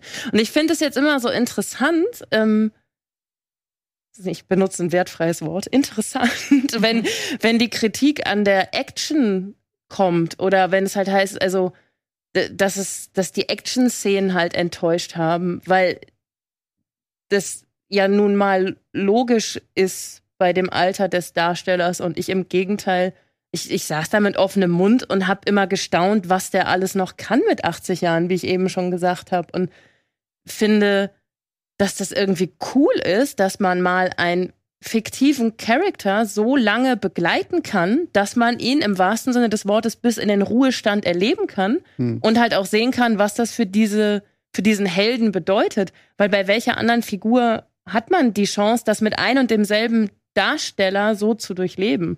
Also Die Chancen hatten wenige, ne? Mhm. Also Weil, Sylvester also- Stallone und dann wird's aber auch schon wieder dünn. Naja, also keine Ahnung, was sie mit, mit Tom Cruise in Mission Impossible irgendwann mal machen, aber ich, sobald James Bond ein bisschen zu alt ist, wird der Darsteller ausgetauscht, ne? Und da erfährst du halt irgendwie nie, was halt, also wie, wie auch der ganze Charakter, wie der ganze, der ganze Mensch dahinter halt irgendwie auch noch mehr ist. Und das ist er ja in diesem Film auch. Also mehr ist als einfach nur Artefakte jagen. Und ich fand das so schön, dass mir noch mehr über Indiana Jones erzählt wird und ich fand den Film toll. Der ist, ja, natürlich ist der lang, ne? Also, das, das sehe ich auch. Wir haben ja jetzt gerade den, den dritten nochmal zusammen geguckt. Da kannst du ja gar nicht, du, du hast ja keinen Moment, wo, ob du, obwohl du den Film auswendig kennst, du hast ja keinen Moment, wo du mal Pipi machen gehen kannst bei, bei der letzte Kreuzzug, weil das so bam, bam, bam, bam, bam hintereinander, was 86 Minuten fertig. Und da bist du ja wirklich durchgehetzt und hier kannst du ja schon, ich bin ja sogar. Ja. Ich habe hab Daniel ja gefragt, wann kann ich auf Toilette gehen? Und ähm, klar, das ist aber, glaube ich, auch einfach dem geschuldet, wie Filme sich entwickelt haben. Also es ist ja jetzt nicht der einzige Film in letzter Zeit, wo wir sagen, der ist ein bisschen zu lang geraten. Ne? Das ist ja mehr so eine grundsätzliche Entwicklung, über die wir schon mehrfach gesprochen haben. Ich hatte auch eine gute Zeit. Natürlich finde ich die ersten drei besser, aber ich habe jetzt Ja gut, das ist, glaube ich, ja auch, das finde ich sowieso immer schwierig so, ne? Weil an die ersten drei, finde ich, kommt ohnehin Ja. nichts ran. so. Und ich meine, wir hatten jetzt in die vier, hat auch keiner nachgeschrien. Auch nach Indie 5 hat keiner geschrien. Aber ich bin trotzdem zufrieden, weil ich finde, sie sind gerade auch mit dem Charakter von Indiana Jones halt einfach sehr würdevoll umgegangen. Ich meine, das Ja. ist ja das, was viele Star Wars-Fans dann zum Beispiel an Episode 8 so stört, wie da halt einfach ein Luke Skywalker irgendwo nicht mehr das ist, was sie sich von der Figur erwartet haben. Und das ist ja dann immer so, so ein bisschen auch diese Angst, so, oh, wenn ihr jetzt diesen alten Charakter wieder vorholt, was macht ihr denn aus dem so? Ah, wird das jetzt irgendwie total anders? Ist, wie wird er dann sein? Und ich finde, was Harrison Ford hier jetzt noch aus der Figur rausholt, äh, fand ich sehr, sehr schön. Ich finde zwar ein bisschen schade, dass wir ihn wieder an so einem Tiefpunkt erleben, obwohl er ja in, in die vier hatte ja ne die Hochzeit mit Marion und sein, sein Sohn Matt, den gut über Shia LaBeouf kann man sich jetzt auch streiten, aber zumindest war das irgendwo ein schöner Punkt. Und das ist ihm jetzt dann hier in Teil 5 alles wieder irgendwo genommen worden, was man jetzt halt nehmen kann, wie man möchte. So, ich finde, es wäre auch irgendwo interessant gewesen zu sehen, wenn er tatsächlich in der glücklichen Ehe irgendwo gewesen wäre, wenn sein Sohn irgendwo noch da gewesen wäre. Und dann kommt halt jemand und sagt ihm so, du hier, ein letztes Abenteuer, geht los. Das wäre, glaube ich, aber noch ähnlich schwierig geworden. Also, das wäre noch schwieriger geworden, meiner Ansicht nach, ihn zu diesem Abenteuer zu kriegen, als es ohnehin jetzt schon ist. Also, ich finde, eins der größten Probleme, die man dem Film vorwerfen kann, ist halt schon, dass die Motivation, in die nochmal ein neues Abenteuer zu schmeißen, dass die ein bisschen Hm. bemüht ist. So. Ja, also der Film gibt sich sehr viel Mühe, um irgendwie Indy überhaupt in dieses, äh, in dieses Abenteuer zu kriegen. Und ähm, vielen Leuten wird es wahrscheinlich auch echt stören, dass wir ihn da kennenlernen, also dass wir ihn so kennenlernen, wie wir ihn Mhm. kennenlernen an, am Anfang des fünften Films. Und dass es auch eine Figur ist, die man eigentlich nicht sehen will. Man will eigentlich ja das sehen, was du vorher gesehen hast, nämlich Indy haut den Nazis auf die Mütze, beziehungsweise erlebt irgendwelche spektakulären Abenteuer auf dem Zug. So. Harrison Ford selbst hat mir gesagt, er fand es spannend. Er wollte unbedingt Mhm. sehen, wie diese Figur sich entwickelt und wie das irgendwie, äh, wie er so sein könnte oder ist, wenn wir ihn so und so halt jetzt äh, wiederfinden. Und ist dann halt auch ein Ansatz, okay, damit musst du leben. So, kann dir gefallen und ich wette, es gibt genug Leute, die gefällt, denen gefällt's nicht. Ja, ich fand's jetzt auch nicht so schlimm, weil es dauert ja auch nicht so lange, bis er dann halt irgendwie wieder aktiviert ist. Und ja, dann aber halt auch ein meiner, eins meiner größten, äh, meiner, meiner größten Kritikpunkte ist halt, der Film nimmt eine Verfolgungsjagd oder eine Station raus und er Mhm. funktioniert meiner Ansicht nach trotzdem. Ja. Ja. Und ob dann Antonio Banderas drin ist oder nicht, das ist auch vollkommen egal.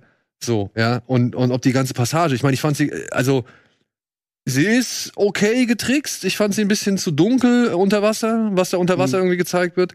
Aber das war halt mal wieder so ein Ding, so, ne, okay, wir müssen irgendwas machen, um irgendwas zu entdecken, um irgendwas rauszufinden, um irgendwie einen Schritt weiterzukommen. Ja, kann drin sein, aber du hast dann noch irgendwie einen Sidekick zu deinem Sidekick. Also du hast ja noch diesen kleinen Teddy-Jungen, ja, der, der Ganz sehr, schlimm. ja, der sehr oft als, als äh, Shorty-Abklatsch irgendwie abgestraft wird. Ich, Ich fand, es hatte was von äh, immer, wenn sie wirklich eigentlich gar nicht mehr weiter wissen, zaubern sie ihn aus dem Hut. Ja, der Anstatt ihm irgendeine Persönlichkeit zu geben, Ja. ist er wirklich, ich habe das Gefühl, das Drehbuch hatte so ein paar, wir wissen nicht, wie wir die Szene beenden sollen. Ah, wir und, haben dann haben, und dann haben sie ihn, haben sie, haben sie ihn stellvertretend als Platzhalter da eingefügt und dann wurde da plötzlich eine Figur draus. das hat das so ein bisschen. ja, Ja, den habe ich auch nicht verstanden. Ja, also, und ich meine halt so, ne, dann lassen Antonio Banderas weg, der sowieso nur drei Sätze im Film irgendwie sagt oder so, und gibt dem Jungen einfach irgendwie ein bisschen mehr zu tun, gibt dem Jungen ein bisschen mehr Futter. Oder lass den Jungen gleich ganz weg, weil Mhm. eigentlich hast du Phoebe Waller-Bridge, du brauchst nicht noch einen Jungen Ja. für sie. Oder noch einen Sidekick für den Sidekick so. Also, das sind so Entscheidungen, ähm, ja, die verstehe ich da nicht so ganz. Die kann ich auch, darüber kann ich mich ärgern oder ich kann sie bedauerlich finden, das verstehe ich vollkommen. Ich habe ihn jetzt zweimal gesehen. Und ich muss sagen, ich konnte auch zweimal damit leben.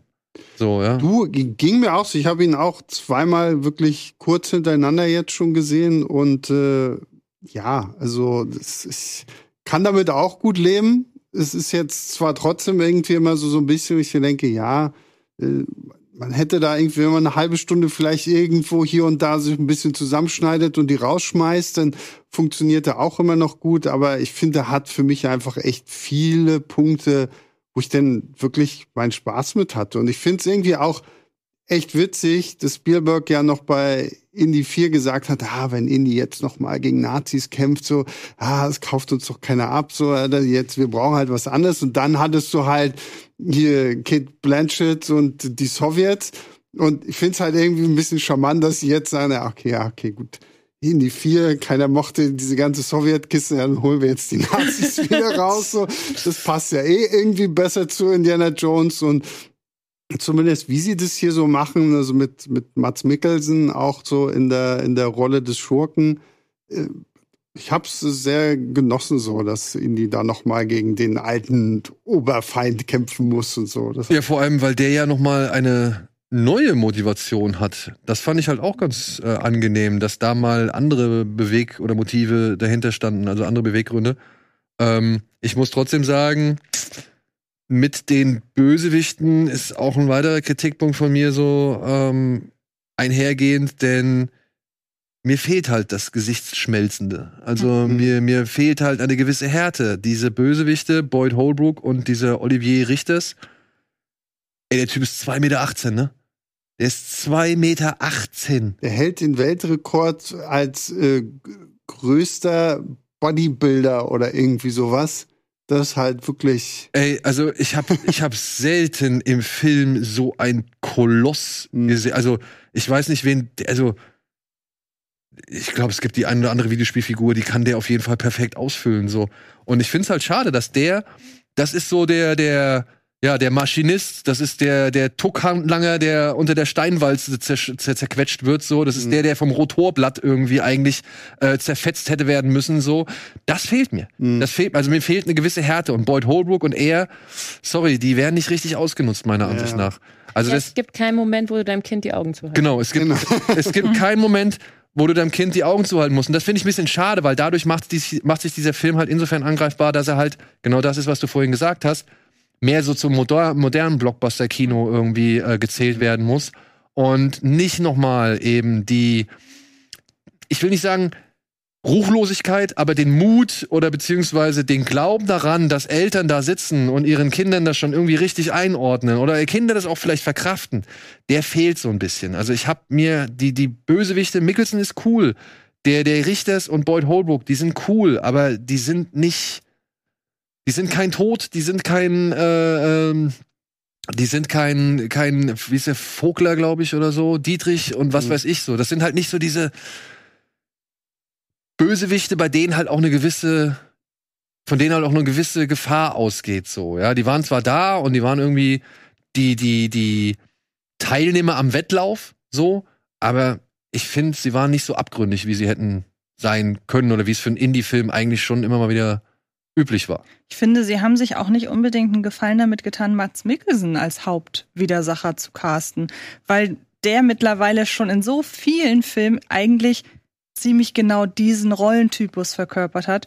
Und ich muss gestehen, ich fand Thomas Kretschmann in Der seinen wenigen, spitze. in seinen wenigen Auftritten fand ich den erinnerungswürdiger als Mats Mikkelsen, weil ich habe keine Szene aus Indie jetzt mit Mikkelsen im Kopf, die nicht genauso gut in Film XY, in dem er ebenfalls Schurke Mhm. war, spielen könnte. Und wenn wir uns mal erinnern an Infinity Pool und an Thomas Kretschmanns Präsenz da, ich finde, man hätte ihn sehr gerne hier als Hauptantagonisten äh, Ja. casten dürfen. Sagen Sie, haben Sie Hitler schon mal kennengelernt? das fand ich so gut, Ja. ey. Das war so ein schöner, so ein schöner Moment. Und ja, ich meine, wirklich, man kann an diesem Film wirklich viel kritisieren, finde ich. Also es gibt halt schon eine Menge Schwachpunkte. Aber jetzt kommt's halt, ne? Es ist halt Indiana Jones. Und es ist etwas, das mich mein Leben lang begleitet, was ich wirklich so in meine DNA aufgenommen habe, ähm, was mir so am Herzen liegt. Ich hatte so eine Angst vor dem ersten Screening. Ich, ich wollte da fast schon gar nicht rein. Das ist ein Irrsinn. So, ja. Ähm, Bestätigt die Panik zu Hause. ja, ich, ich, ich, am Tag vorher, ne, ich habe mit keinem geredet. Ich habe wirklich mit keinem, ich war so, ich, auch, auch, auch am Tag vor dem Interview, ich habe mit keinem geredet. Ich war so, was mache ich, was frage ich den, was will ich den? es ist so, mein, mein, mein, mein, mein, mein Schicksal ist es, dass ich mit jedem fünften Film irgendwie einen meiner Kindheitshelden kennenlerne. Stirb langsam fünf, hatte ich ein Interview mit Bruce Willis. Äh, Terminator 5 hatte ich ein Interview mit Arnold Schwarzenegger. Jetzt Indie 5 habe ich ein Interview mit Harrison Ford gehabt. So, ja. Das sind so viele Emotionen, die hier versuchen, in meiner, in meiner Brust und in meinem Kopf irgendwie in Einklang zu finden. Und ich, ich, konnt's- ich kann es nur beschreiben mit dem Moment zwischen Indy und Elsa in Indiana Jones 3, wenn er sagt, All I have to do is squeeze. Hm. All I have to do is scream. So, ja, ich, ich weiß gar nicht, was ich machen soll. Also ich, ich muss eigentlich, kann ich diesen Film vernichten, aber auf der anderen Seite will ich es gar nicht. Ich will es zulassen. Ich will ja da sitzen und will mich noch mal wie ein Kind fühlen. Ich will ja noch mal irgendwie diese Abenteuer erleben. Ich will ja noch einmal meinen Helden sehen, mit dem ich so viele schöne Stunden hatte. Und ich finde, gerade der Anfang zum Beispiel, der schafft meiner Ansicht nach, so einen, so einen guten Hauch, so einen guten Funken der alten Filme noch mal aufzugreifen, noch mal irgendwie Revue passieren zu lassen, warum man das einst so cool fand. So, ich finde, dieses De-Aging, muss ich sagen, es ist an zwei, drei Stellen, ist es erkennbar, beziehungsweise ist es sichtbar schlechter. So. Aber durch die Lichtgestaltung und eben durch, durch, die, durch die Dunkelheit dann auch, finde ich, kommt das so gut rüber wie bei selten einem der Filme, in denen wir jetzt dieses so, ein- so ein De-Aging bewundern. Vor allem in der, in dem Ausmaß. Das wäre ja auch unfassbar beängstigend, wenn es überhaupt gar nicht sichtbar wäre. Das würde ich gar nicht wollen, dass man das gar nicht mehr erkennen kann, Ja. Muss ich sagen. Und selbst dann am Anfang, ja, da gab es so typische Momente, wenn er sich, sag ich mal, tarnen muss und sich dann einfach nur irgendwo hinsetzt und so tut, als würde er essen. Hm. So, das waren die typischen Indie-Momente. ja? Oder er, was man hier im Trailer sieht, er hält ihm den Hut vors Gesicht und haut ihn dann rein. Hm. Das sind diese typischen Indie-Momente. Ich finde, das Finale, muss ich auch sagen, ähm, ist gewagt. Da werden sich viele Leute dran stören. Absolut, ja. Ja, das, das wird, aber ich weiß nicht, das war für mich der Nonsens, den ich gerne sehe. Zumal ich halt schön fand, dass es halt nicht nochmal eine Kopie von, ähm, ja, Teil 3, Teil 2 oder Teil 1 war. Und Es ist auch kein größerer Nonsens als das ewige Leben, weil du aus dem Heil Heiligen Gral trinkst. Ne? Also das würde ich jetzt schon auf einer Ebene einstufen. Oder die Bundeslade, die sich öffnet und Mhm. alle sterben. Also das ist schon exakt das Niveau, was da in die Reihe passt. nicht nur das, ich muss sagen, ich habe den, den vierten Teil, den habe ich ja jetzt innerhalb der letzten, also seit Corona habe ich den, glaube ich, dreimal oder viermal gesehen. So, oder zumindest auf jeden Fall das vierte Mal immer in Auszügen. Und der hat auch eine Menge Probleme. Ich finde aber, der fünfte Film fühlt sich einheitlicher an, weil da irgendwie das, das, die Kamera, die Lichtgebung und halt auch das, der Einsatz von, von digitalen Effekten irgendwie stimmiger aufeinander abgestimmt wurden oder besser aufeinander abgestimmt wurden, als es im vierten Teil der Fall war. Hm. Der vierte stört mich immer noch aufgrund dieses künstlichen Dschungels zum Beispiel. Also sowohl Shia Affentarzan äh, schwingt sich mit Lianen da auf diese komischen CGI-Fahrzeuge, als aber auch die beiden stecken im Treibsand fest und sie holen die Schlange, um ihn da rauszuholen. Das wirkt alles echt künstlich. Und ich finde, das ist beim fünften Teil nicht so. Also ich finde sowohl diese Grabkammern, die sie da irgendwie besuchen, als auch irgendwie Locations, wo sie vor Ort sind, selbst im Finale gewinnen dadurch, dass sie halt vor Ort waren. Ja, und nicht wie Spielberg in, in Teil 4 sehr viel irgendwo einfach im Studio oder in Amerika gedreht hat. So. Und Ja, ich muss auch sagen, von, von den so modernen Abenteuerfilmen, die wir in letzter Zeit hatten, ist das wenigstens noch einer, der mich so, was dieses Schnitzeljagd, so wir müssen bestimmten Hinweisen nachgehen, so am meisten abgeholt. Wenn ich dran denke, was sie aus diesem Uncharted-Ding gemacht haben. Also ich liebe die Spiele, aber den Film fand ich zum Beispiel absolut furchtbar. Auch der letzte Tomb Raider-Film mit Alicia Vikander, der, der war auch der war so läppsch, ne? der war überhaupt nicht meins so, weil halt wirklich nur so, okay, wir sind jetzt auf dieser Insel Und wir ballern. wir, wir, wir schießen halt irgendwie nur noch rum. Dann hatten wir hier Jungle Cruise, der ja so ein bisschen. Der da, gut anfängt Der, ja, und genau. dann kommt die zweite Hälfte. und dann kommt Und- die zweite Hälfte, genau. Und da ist das hier, finde ich, so, so ein Film so, der mich zumindest so ein bisschen nostalgisch wieder so ein bisschen dahin zurückbringt und mir dann sagt so, ach ja, jetzt und jetzt gucke ich, gehe ich nach Hause und gucke mir noch mal in die 1 bis 3 an. Oder, oh, ich will noch einen hinzufügen, Red Notice. Oh, oh Gott. Der am Ende ja richtig auf Indiana Ja, Jones ja, Ich gemacht habe ihn hat. ausgemacht, ich weiß nicht mehr. Oh, der, ist, der ist aber auch die richtige, richtige Entscheidung. Ähm, aber was ich so, so, so faszinierend finde an fünf und nochmal hier so ein bisschen ähm, zur Diskussion stellen möchte, das ist ja jetzt auch wieder ein Film, der basiert auf einem Franchise, das vor vielen Jahrzehnten das erste Mal rauskam und so. Und das machen sie jetzt bei ganz, ganz vielen Filmen, egal in welchem Genre. Und wir hatten ja Top Gun Maverick. Und der hat das gleiche ja auch gemacht, aber der hat sich ja auf die inszenatorischen, auf die inszenatorische Ebene des Originals begeben. Also der hat ja wirklich mit seiner ganzen, der hat zwar im Hier und Jetzt gespielt, aber die ganze Machart hat ja sehr an das Original erinnert. Und Kurz ein Zusatz. Ja. Plus, bessere Möglichkeiten. sie haben halt die, die, die, sag ich mal, die Action haben sie dennoch gesteigert Ja, ja, aufgrund der. Möglichkeiten, die sie hatten. Genau, aber ähm, du wirst mir recht geben, der hat ja wirklich volle Kanne auf die Emotion und das Feeling des ersten gesetzt. Mhm. Und ich finde, weiß nicht, seht ihr das so wie ich, dass es schon auch genauso faszinierend sein kann, dass es auf der einen Seite möglich ist, das zu rekreieren, wie bei Top Gun Maverick, aber auf der anderen Seite, dass man anhand von Indie, jetzt auch mal den vierten, ohne dass ich den gesehen habe, mit einbezogen, der ja 2006 Acht. Acht. acht kam, dass es total spannend sein kann, an so einer Reihe auch mal mitzuerleben, wie sich das moderne Blockbuster-Kino entwickelt, weil das kann man anhand von Top Gun Maverick ja gar nicht sagen. Das nimmt der einem ja so ein bisschen, weil man sieht, ja, ich weiß es, oder weil man sieht, ja, okay, das ist alles noch mal ein bisschen spektakulärer und wahrscheinlich alles noch, sieht auch insgesamt natürlich noch besser aus, weil die Möglichkeiten existieren. Aber an so einer Reihe wie Indie finde ich diesen, dieses Verfolgen des, der Blockbuster-Kinoentwicklung, das hat noch mal so ein, das finde ich spannend. Und da können ja, das können ja kaum irgendwelche Reihen von sich behaupten. Am ehesten schon, nicht von der Machart, aber vom Verfolgen dessen, was im Genre passiert ist, am ehesten noch Scream, weil die natürlich den aktuellen Horrorzeitkreis gezielt aufgreifen. Inhaltlich. Das ist jetzt inszenatorisch, da ist jetzt nicht so viel Varianz, weil, ne, Ja. da war ja nie.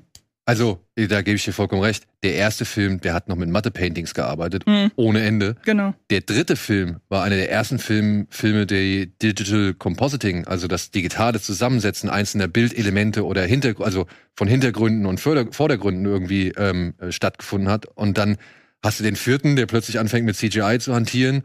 Und ich muss auch sagen, ich finde das Ende vom, das Finale vom vierten, ich finde es nach wie vor pott hässlich.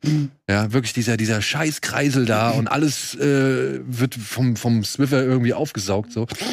Also wirklich, Ich das, muss den doch gucken, glaube ich. äh, das finde ich nach wie vor, ich finde es auch immer noch einfach scheiße. Ja, ja. Und ich habe wirklich Punkte am vierten, die ich mag. Ich auch. Ich ja? auch. Ja. Und ich bin sogar Nuking the Fridge-Fan. So. Also ich, die, mittler- ich mittlerweile auch. die Kühlschrankszene habe ich überhaupt kein Problem mehr mit. Es sind so ganz andere Sachen, die der Film meiner Ansicht nach verrät. Und die versucht der fünfte jetzt wieder richtig zu machen. Begeht aber andere Fehler so, ja. Es ist halt irgendwie immer so ein bisschen das Kreuz. Aber ja. Und jetzt siehst du halt, im vierten waren CGI-Effekte 2.8. Das war so das Jahr von Iron Man, ne? Also muss man halt auch mal sagen. Ja. Ähm, die waren da, so machst du es richtig, so machst du es falsch. Aber ne? 2008 und generell so in dem Rahmen hattest du immer so ein so ein Hit or Miss. Da konntest du im Vorfeld nie sagen, ob die Effekte in einem Film gut Genau. sind. Und das dann äh, ist in die vier offenbar leider gehört zu denen, die es Den nicht Miss. hingekriegt haben. Ja, und jetzt siehst du halt den fünften und ich weiß nicht, wie siehst du's? Also ist es die Aging für dich so äh, also auffällig und schlecht gewesen? Nee, auffällig und schlecht nicht. Ich finde, manchmal hat man es in schnellen Bewegungen gesehen. Ja. Also da hatte das so einen leichten Maskeneffekt. Aber allein der erste Shot, der war ja auch im Trailer schon. Aber da, also man weiß es, aber das hätte ich jetzt nicht gesehen. Das Einzige, woran sich auch ein paar Leute gestört haben, das kann ich auch verstehen. Er klingt halt wie der Harrison Ford oder Wolfgang Pampel, der jetzt halt auch schon alt ist und nicht wie ein junger Harrison Ford oder wie ein junger Wolfgang Pampel. Aber ich möchte jetzt auch mal dann, also ich weiß, das ist dann immer so ein bisschen schwer, ne? Aber man muss dann vielleicht auch mal diese Bubble verlassen. Also ich glaube, also ich freue mich wahnsinnig darauf, diesen Film mit meinem Vater anzusehen. So ich werde ihn am Wochenende mit meiner Mama gucken. So, siehst du, so wie mein Vater mir halt früher die Filme gezeigt hat, sage ich so, Vater, wir gucken jetzt den fünften Indiana Jones. Im Leben nicht käme mein Vater drauf zu sagen, oh, in der schnellen Bewegung sieht Mhm. das De-Aging Ah, aber maskenhaft aus, ne? Also die, die, ich glaube halt, dass die Menschen, für die die Filme gemacht sind, und da müssen wir uns eingestehen, dass das nicht wir vier sind oder, oder andere Menschen, die halt, also unbedingt, ne, die werden sich an sowas überhaupt nicht stören. Ja, doch, die Filme sind auch für uns gemacht. ja, aber weißt du, was ich meine? Dass du halt mit einem sehr professionellen oder mit einem, mit einem sehr kritischen Blick darauf guckst, den halt der durchschnittliche Kinogänger ja gar nicht Das hat. stimmt. Und ich versuche diesen Blick aber trotzdem die ganze Zeit irgendwie ähm, zu, weiß ich nicht, nicht zu sehr vor, zu fokussieren. Verstehst du? Also Ja. ich, das ist ja das Problem. Das ist ja mein Dilemma. Ich sehe ja diverse Schwachstellen an diesem Film, aber ich will sie zum einen nicht sehen und ich will mich auch nicht von diesen Schwachstellen beeinflussen lassen, weil der Film an anderen Stellen meiner Ansicht nach mir genau das gibt, was ich von diesem Film erwarte. Ich möchte das genau sehen. Ich, ich will das sehen. Ich will nicht, ich will, also man kann zur Frage stellen oder zur Debatte, also man kann vielleicht mal in den Raum stellen, warum hat man nicht sowas gemacht äh, mit Indiana Jones wie zum Beispiel mit Logan? Hätte Mangold ja Erfahrung bei. Das wollte ich, wollte vorhin, tut mir leid, dass ich dich jetzt unterbreche, aber das wollte ich eigentlich vorhin machen. Und vorhin habe ich nirgendwo eine Atempause von dir bemerkt.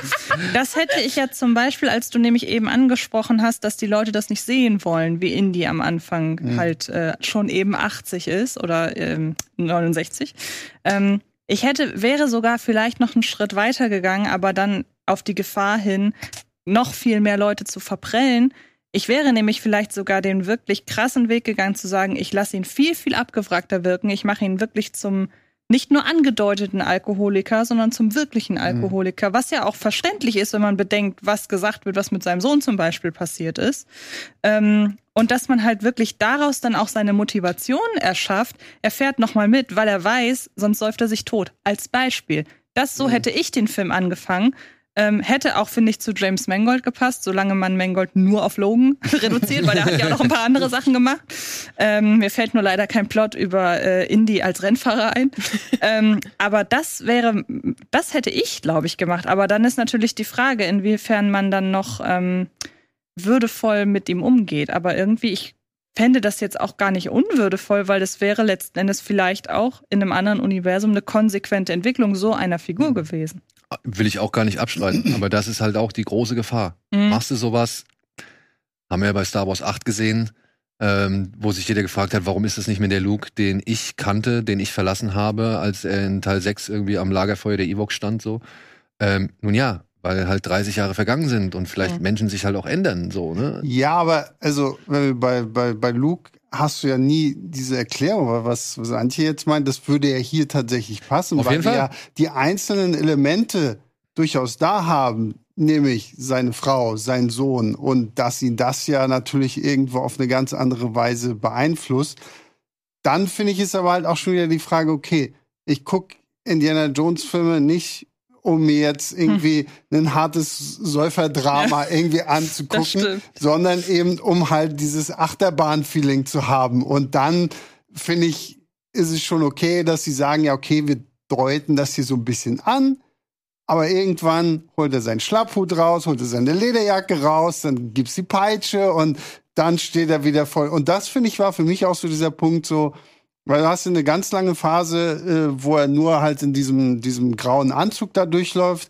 Ich echt noch da so, boah, bist du ein alter Mann geworden, Harrison Ford. So. Aber ich finde so, für mich so diese Transition, sobald er wirklich wieder dieses klassische Kostüm an hatte, war ich voll wieder dabei. So, das ist ja, ach, okay, ja, Indie gibt's noch da. Er ist wieder da und äh, ich sitze im Kino und gucke ihn mir nochmal an. Allein, dass er das noch besitzt. Und dass die Action, ja gut, es lag ja unter seinem Bett. Und dass die Action jetzt vielleicht nicht die allerschwungvollste ist, ja, ähm, das habe ich mir halt zum Teil davon abgeleitet, okay, wir haben es hier halt mit einem 69-Jährigen oder 80-Jährigen Mhm. oder was auch immer, auf jeden Fall mit einem alten Mann zu tun, Ja. der halt nicht mehr so agil und fit ist wie früher. Und dass dann das alles ein bisschen angepasst ist, verstehe ich dann. Das ist etwas, was ich akzeptieren kann. Was ich persönlich nicht so schön fand, war, dass Mangold so dicht dran gegangen ist an die Mhm. Action. Ja, bei Spielberg hast du halt einfach zum einen öfter mal weitere, äh, ein weiteres Framing, also weitere Bildausschnitte. Und du hast immer wieder diese kleinen Momente, die nochmal irgendwie so ein bisschen durchatmen lassen. Ja. Wo halt, und das nennst du Archäologie, Mhm. ja, weißt du, oder, oder halt ein Blick, ein Gesicht, irgendwie eine Aktion, die halt einfach mal fokussierter ist, sodass man halt einmal als Zuschauer kurz eben Überblick gewinnen kann, kurz durchatmen kann. Ah, und jetzt geht's weiter. Also dieses, diesen Rhythmus, diese Struktur, dieses, dieses, Gefühl für irgendwie so eine, so eine Action-Szene, die sind in den Spielberg-Filmen, bis auf Teil 4 meiner Ansicht nach, ähm, deutlich besser als das, was Mangold hier gemacht hat. Hier ist Mangold so ein bisschen, als hätte er die alten Spielberg-Filme rangezoomt Hm. und hätte dann das kombiniert mit dem ja Tintin und Ready Player One Spielberg so ja ähm, der ja auch dynamisch durch die Gegend saust und so weiter ist was was Spielberg ja früher gar nicht gemacht hat. Aber auch das ist etwas womit ich leben kann. Wirklich. Und dann muss ich halt sagen gucke ich mir zweimal zweimal die letzten fünf Minuten sind es? Ja die letzten fünf Minuten des Films oder die letzten drei Minuten des Films an. Und ich kann es nicht ändern. Ich kann, ich kann so viel kritisieren, ich kann so viel auf irgend so, wie, auf so viele Dinge achten. Ich sitze dann zweimal da und mir werden zweimal die Augen feucht. Mhm. Also was soll ich machen? Ja, ich sehe die Fehler, ich sehe die Probleme, ich sehe irgendwie, was irgendwie nicht mehr so ist, wie es früher mal war. Ja, aber ich sitze dann Gut, die trotzdem. Zeiten sind halt auch irgendwie vorbei. Also ich habe auch nicht erwartet, dass ich jetzt in Indiana Jones 5 gehe und irgendwie noch mal so Zwölf einen. Kilo in einen Kino-Meilenstein bekomme, wie das, was mich früher halt irgendwie als Jugendlicher so umgehauen hat. So, das äh, war mir einfach schon klar. Ich hatte und hatte einfach nur Angst. So Gott, was macht ihr jetzt aus Indiana Jones? Und ich finde, sie haben das aus diesem 69-jährigen ähm, Helden irgendwo rausgeholt, was man rausholen konnte. Ähm, Ja, ich glaube, man da hätte noch ich- mehr bin rausholen ich, können. Da bin du, bin ich, wie gesagt, ich bin da bei dir. Also dieser Film ist definitiv nicht perfekt.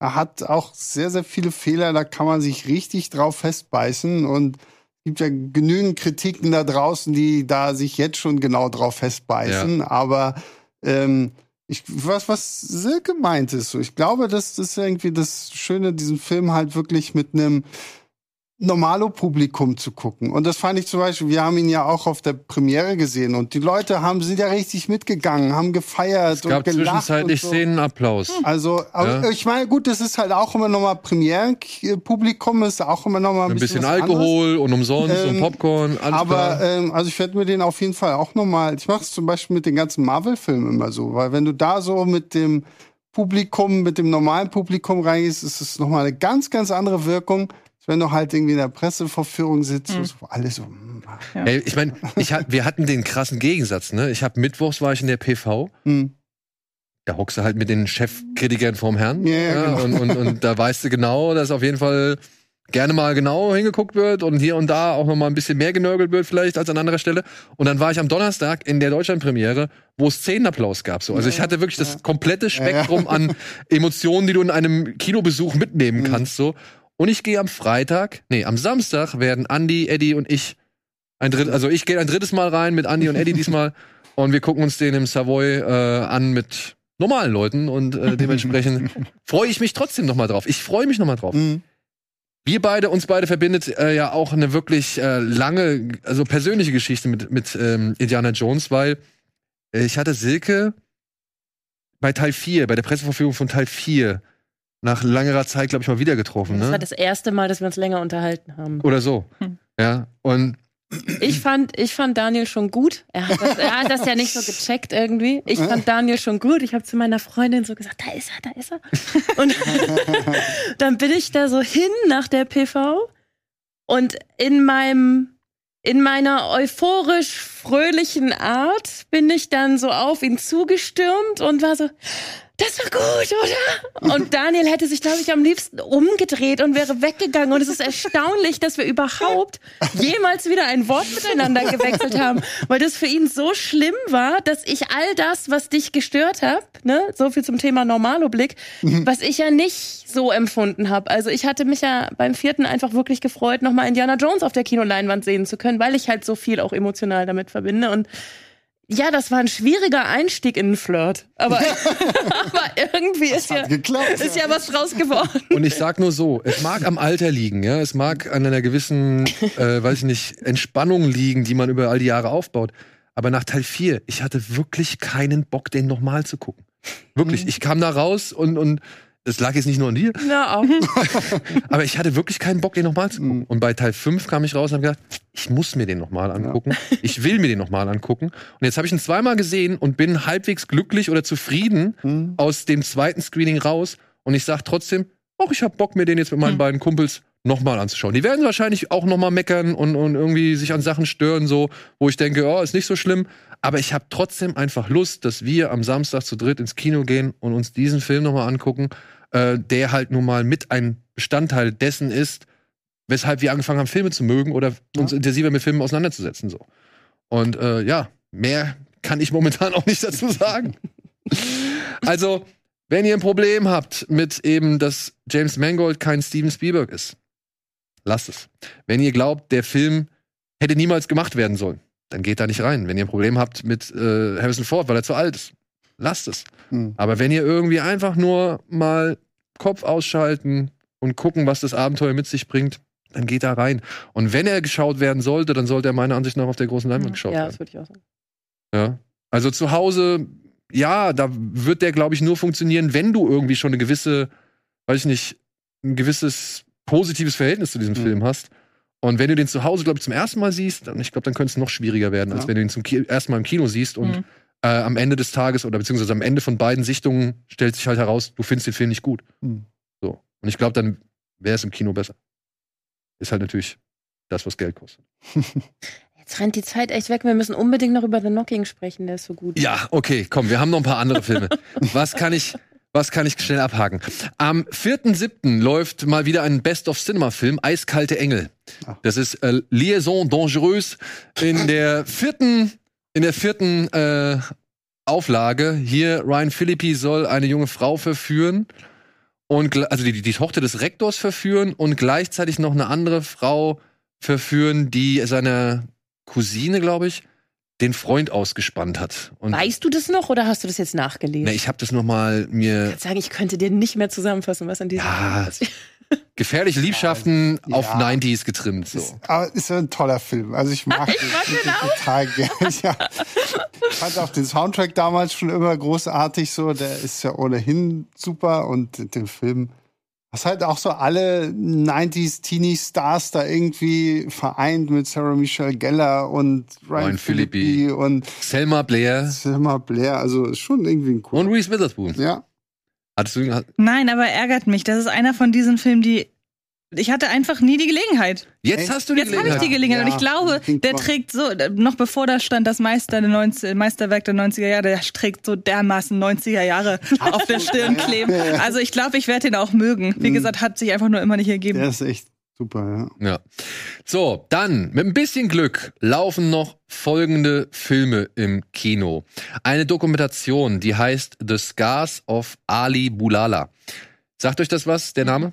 Nee. War ein Skater in den 90ern, war ein absolutes Übertalent, wohl war mit 16 schon irgendwie richtig dick im Geschäft, hat dann auch bei einer der renommierten Skatermarken namens Flip irgendwie einen Vertrag gekriegt, ist daraufhin äh, kommt, er kommt aus Schweden, wenn ich das noch richtig in Erinnerung habe, ähm, ist dann halt nach Amerika und Australien getourt, war hier in Deutschland, was weiß ich. Es gibt in der Doku gibt's eine coole Szene und ich meine, die muss in Deutschland sein, weil man hört im Hintergrund eine deutsche Frau sagen, ey, hast du noch mal eine Zigarette oder irgendwie sowas? ähm, da sitzt er in so einer Umkleidekabine, in so einer Art Umkleidekabine mit Bam Margera. Ah, okay. Ja, und sie unterhalten sich. Und das Ding ist, er war erst der Baggy Pants Träger, wurde dann irgendwann zum Punk und war halt einfach ein echt krasses, krasses Skateboard-Talent. Aber hat auch angefangen, wirklich krass, krass zu feiern. Was halt dann wirklich A, von Alkohol und Gras bis in Crack, Hm. Marihuana, äh, Marihuana, äh, Heroin und was weiß ich überging. Und es kam halt dann auch zu einem sehr, sehr tragischen Unfall, bei dem sein best oder sein guter Freund Shane Cross, ein ebenfalls ein Skater, äh, ums Leben gekommen ist.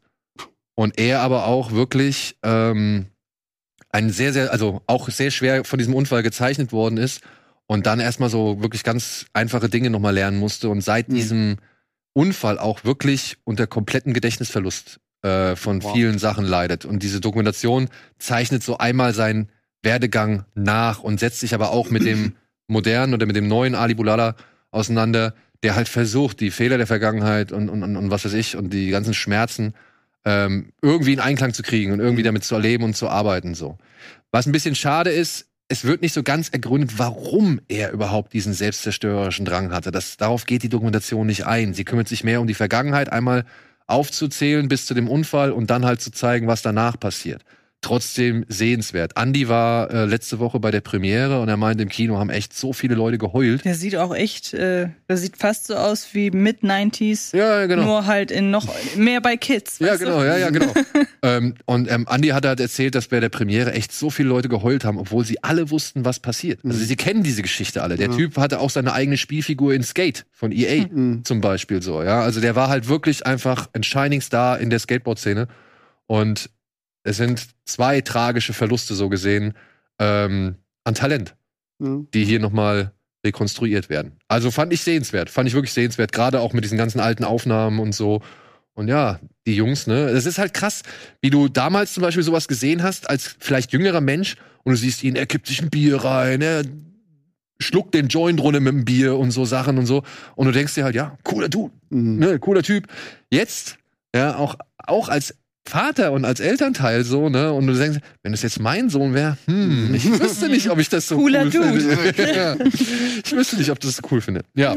So, dann haben wir beide uns noch äh, No Hard Feelings angeguckt mit Jennifer Lawrence, die hier eine Frau spielt, die sich auf, einen, auf eine Stellenanzeige meldet, ähm, um ihr Haus nicht zu verlieren. Sie soll nämlich einen 19-jährigen Jungen daten und ihn quasi fuckable fürs College machen. Ey, sag ich einfach mal so. Entjungfern, Ja, entjungfern. Und was weiß ich so, ja. Und ich muss sagen, ich habe gar nicht mal so viel gelacht. Also, Also ich muss sagen, mein Anspruch an Komödien ist ja low. Also ich lache ja schnell. ich meine, wer hätte es gedacht? ja, also ich, jeder Film, in dem Jennifer Aniston sich in Adam Sandler verliebt umgekehrt, immer her damit, ist mir recht, ne? Aber ich fand's auch, also der ist witzig hier, also ihr, das sind ihre befreundeten, äh, das ist ein von ihr befreundetes Paar, die haben wirklich ein paar witzige Mhm. Sprüche gehabt, da habe ich auch laut gelacht. Aber ansonsten war das alles ein bisschen Ich kann verstehen, warum die Amerikaner das irgendwie raunchy und, Ja. und, und irgendwie so frech und was weiß ich finden. Und man muss ja mal sagen, der Nacktkampf von Frau Lawrence ist ja auch noch mal ein Ja. Moment im Film, der wahrscheinlich in Erinnerung bleiben wird, aber das ist auch der einzige. Ja, und wenn aber das, ist der halt auch einzige nur so ein Moment, weil du sagst, okay, du hast Jennifer Lawrence einmal komplett nackt gesehen, wie sie irgendwie Teenager verprügelt. So, ich, ich meine, ich finde zwar schön, dass man jetzt so wieder irgendwie dann doch dazu übergeht zu sagen, okay, wir machen mal so ein bisschen so R-rated Comedy oder so, dann aber halt auch irgendwie gut. Und das Problem bei dem Film finde ich ist, der weiß nicht so ganz, was will ich denn jetzt sein? So auf der einen Seite fängt er irgendwie an, so wie so American Pie Sexkomödie. Ist dann aber zwischendrin versucht er so, so Buddy-Comedy zu sein und hat dann auch so, so ernste Momente so mit drin, wo ich denke, wo, wo kommt das auf einmal her? Und ich finde, was dieser Film hätte wirklich ausnutzen müssen, sind die beiden Eltern von ihm. Also Ja, Math- die, die Helikoptereltern. die Matthew fand- Broderick und ich weiß leider nicht äh, die, die Schauspielerin, die seine Frau spielt. Hier halt wirklich dieses Thema der Helikoptereltern, wo es ja noch darüber Witze gemacht wird, so nach, dem Motto, ja, wenn die sowas nicht machen, würden die ihren Sohn noch selber irgendwie entjungfern, so damit der das halt irgendwie fürs College hinbekommt.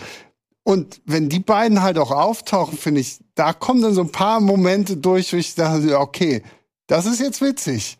So, bringt mir das halt noch sehr viel mehr. So ist dieser Film für mich irgendwie nichts Halbes und nichts Ganzes und leider irgendwie, ich habe auch, also ich bin auch ein sehr lauter Lacher und ich lache da auch gerne, aber hier ich konnte nicht mal müde schmunzeln so. Also pff, fand ich echt öde. Du bist, glaube ich, der. Ja, ich fand den tatsächlich besser als ihr. Ähm, aber lustigerweise bin ich voll bei dir, was die Beschreibung angeht. Ich, mir hat das aber total gefallen. Also Mhm. ich habe, glaube ich, in, in, im Pressescreening hier in Hamburg war überraschend gute Laune. Also da Mhm. wurde viel gelacht. Ich fand den auf der Comedy-Ebene, fand ich ihn okay. Ich habe ein paar Mal gelacht, ein paar Mal nicht, also Durchschnitt.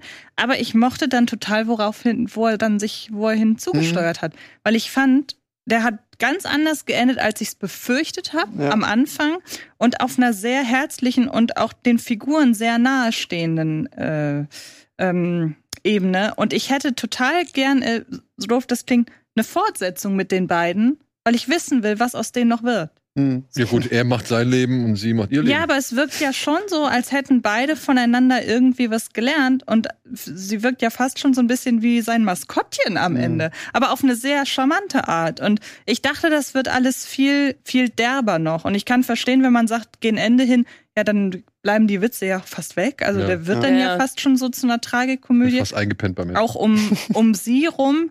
Aber bei mir hat das, hat das gut funktioniert. Also ich war ganz überrascht. Ich habe überhaupt nichts erwartet. Ich dachte, es wird halt derber durch den, ja, was heißt derber? Also Good Boys hat Mhm. sich jetzt auch wesentlich derber verkauft, als er eigentlich war. Für Ähm, Deutschland ist es eh witzlos. Also ob da jetzt irgendjemand Scheiße oder Fuck sagt. Ja, so, also ey, komm, das kannst du in Amerika, kannst du damit irgendwie einen Skandal vielleicht noch, ein Ja. Skandelchen irgendwie noch aufziehen. Ja. Aber hier in Deutschland aber ist ich hätte gedacht, der wird halt wesentlich alberner und Mhm. war dann auch teilweise schon, irgendwie hat mich das auch an diese eine Episode aus dem äh, unsäglichen Movie 43 erinnert, mit äh, Naomi Watts. War, war glaube ich, Naomi Watts, ja, ne? ja, ja, wo die Mutter. Ja, Ja, ja, genau. Und ich hatte schon ganz, ganz Das wäre, das wäre mutig gewesen, wenn Ja. du das gemacht hättest. Ja, aber ich hatte gedacht, das wird so ein Film und dann hatte ich halt nur das Niveau von Movie 43 im Kopf, so als, als Referenz. Und wie gesagt, also ich weiß nicht, ob man den jetzt als große Comedy irgendwie abfeiert, aber so von der, von der, vom Gesamteindruck mochte ich den. Ich mochte auch den Typen aus dem Tierheim, seinen Kollegen da. Ja, der der war, Der war, auch, ja, Der ich, war aber, auch also ich fand halt sämtliche Rahmenfiguren waren irgendwie besser als die Ja. beiden Mhm. Hauptfiguren. Einzige, wo man, wo man wirklich lachen musste, das war, wenn ihr versteht, was ich meine, twerken. als sie Ach getwerkt so, hat. Ach so, ja. Und sie sagt, Na hau ja. mal fest da drauf. Äh, nee. Ja, also, aber ey, Nee, ich musste lachen, als sie ihn ein Geschenk für das ungeborene Kind bringt und der Typ sagt, oh, schön, hast du das gefunden? Das fand das war, das war der einzige Gag, wo ich wirklich laut gelacht. ja.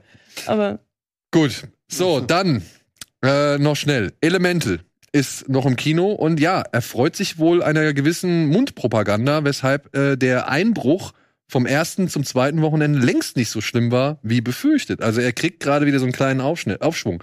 Es geht um eine Stadt, in der die Elemente als Figuren miteinander leben, aber die Feuer oder das Feuer ist so ein bisschen abseits, weil die brennen halt alles an. Und Holz, Luft, Wasser und so weiter, ja, haben nicht viel mit Feuer zu tun. Und es lernen sich jetzt ein Junge, ein Wasserjunge und ein Feuermädchen kennen. Und das Ganze ist meiner Ansicht nach eine schöne Liebesromanze, ähm, die aber bloß nichts mit Romeo und Julia zu tun hat. Also hm. w- was manche, sag ich mal, Berichterstattungen da wieder draus gemacht haben, verstehe ich halt einfach nicht. Ähm, das hat nichts mit Romeo und Julia zu tun, weil diese Wasser- und Feuervölker sind nicht verfeindet und die Familien sind auch nicht Mhm. verfeindet. Also da sagt eigentlich nur jemand, die sagen eigentlich nur, nee, du kannst die halt nicht, weil entweder er löscht dich oder du Ja. äh, äh, bringst ihn zum Verdampfen, aber eigentlich seid ihr einfach nicht füreinander geschaffen. Und dieser Film zeigt halt eben, naja, es geht halt eben doch. So. Funktioniert halt auch, wenn jemand Indiana Jones 4 mag und jemand nicht. Ne? Das das war eine wunderbare Metapher. genau, das möchte dieser Film sagen. Und nebenbei hat er noch ein bisschen, also ein paar schöne, wie diese Szene, paar schöne Momente zum Thema Migration, Immigration Mhm. und so weiter. Ähm, aber ich muss halt sagen, letzten Endes ist das einfach ein schöner Film, aber er, mir fehlt so ein letzter Funke, wo ich sage, ja, das ist ein Pixar-Film. Also das ist so, der hätte auch meiner Ansicht nach von, von äh, Disney Animation sein können. Allerdings, und da möchte ich eine Lanze für den Regisseur sprechen, für den Herr brechen, äh, für den Herrn Sohn heißt er oder Son, Sohn wird er geschrieben, wie das deutsche Wort Sohn. Der hat vorher schon den Alo und Spot gemacht, für den ich ja einen Sweet Spot habe. Aber da war ja einfach die Hintergrundanimation fantastisch. Mhm. Das sah ja alles so echt aus. Und ich finde, neben Avatar 2 sind hier mit die besten Wasseranimationen drin zu sehen. Ja. Also, das ist einfach wirklich sensationell, wie sie hier Wasser animiert haben. Meiner Ansicht nach. Möchtest du noch Ich hinzufügen? fand den wirklich ganz, ganz toll. Ich fand, der ist so, was habe ich, ich habe bei Twitter, glaube ich, geschrieben, der beste Pixar seit Toy Story 3. Ich müsste das ein bisschen korrigieren. Hätte ich, eigentlich hätte ich schreiben müssen, seit die Monster Uni, weil, äh, die Monster AG, weil ich, nein, die Monster Uni, Herrgott nochmal, seit die Monster Uni, weil ich den unfassbar liebe und ich überhaupt nicht verstehen kann, warum die Monster Uni nicht viel mehr gefeiert wird. Hm. Ähm, aber seitdem, Kann ich dir vollkommen zustimmen, ja, was, was die Monster-Uni angeht. okay, du magst den auch? Ja, ich finde ihn doch toll. Und ich denke, ja gut, dann, aber wir haben nicht mehr, wir haben nicht mehr viel Zeit. Schnell zu Elemente. Ähm, ich finde an dem so wunderschön, dass der so klein ist. der hat eine, alles, was der macht, ist total unaufdringlich. Die Liebesgeschichte.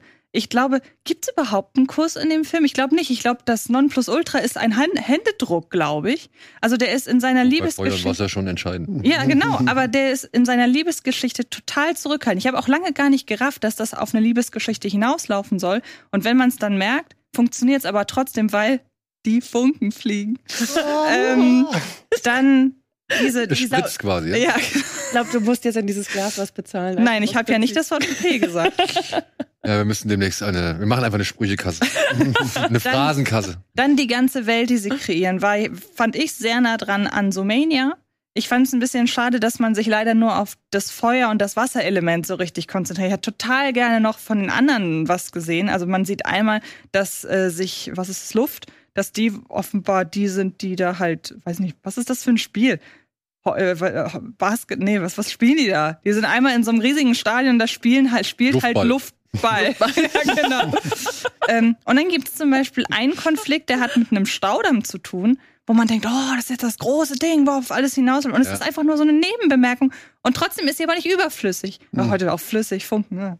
ähm, und ich muss wirklich sagen, der ist so, der fühlt sich so zurückhaltend und aber der, der macht, ich, für mich hat er alles richtig gemacht. Also für mich ist es bisher der beste Film dieses Jahres. Obwohl der gar nicht, dann hat er natürlich diese Migrationsgeschichte und da kann man auch wieder sagen, ja, aber die ist so eindeutig, aber auch, die bemüht aber auch nicht die extrem großen Gesten, sondern das ist alles so, Dezent. alles dezent. Und wenn man zum Beispiel an Rot denkt, wo ja dann dieser Konflikt war, wir haben die Mutter, die ihre Tochter überbehütet und die diese Tradition sehr stark bewahren will.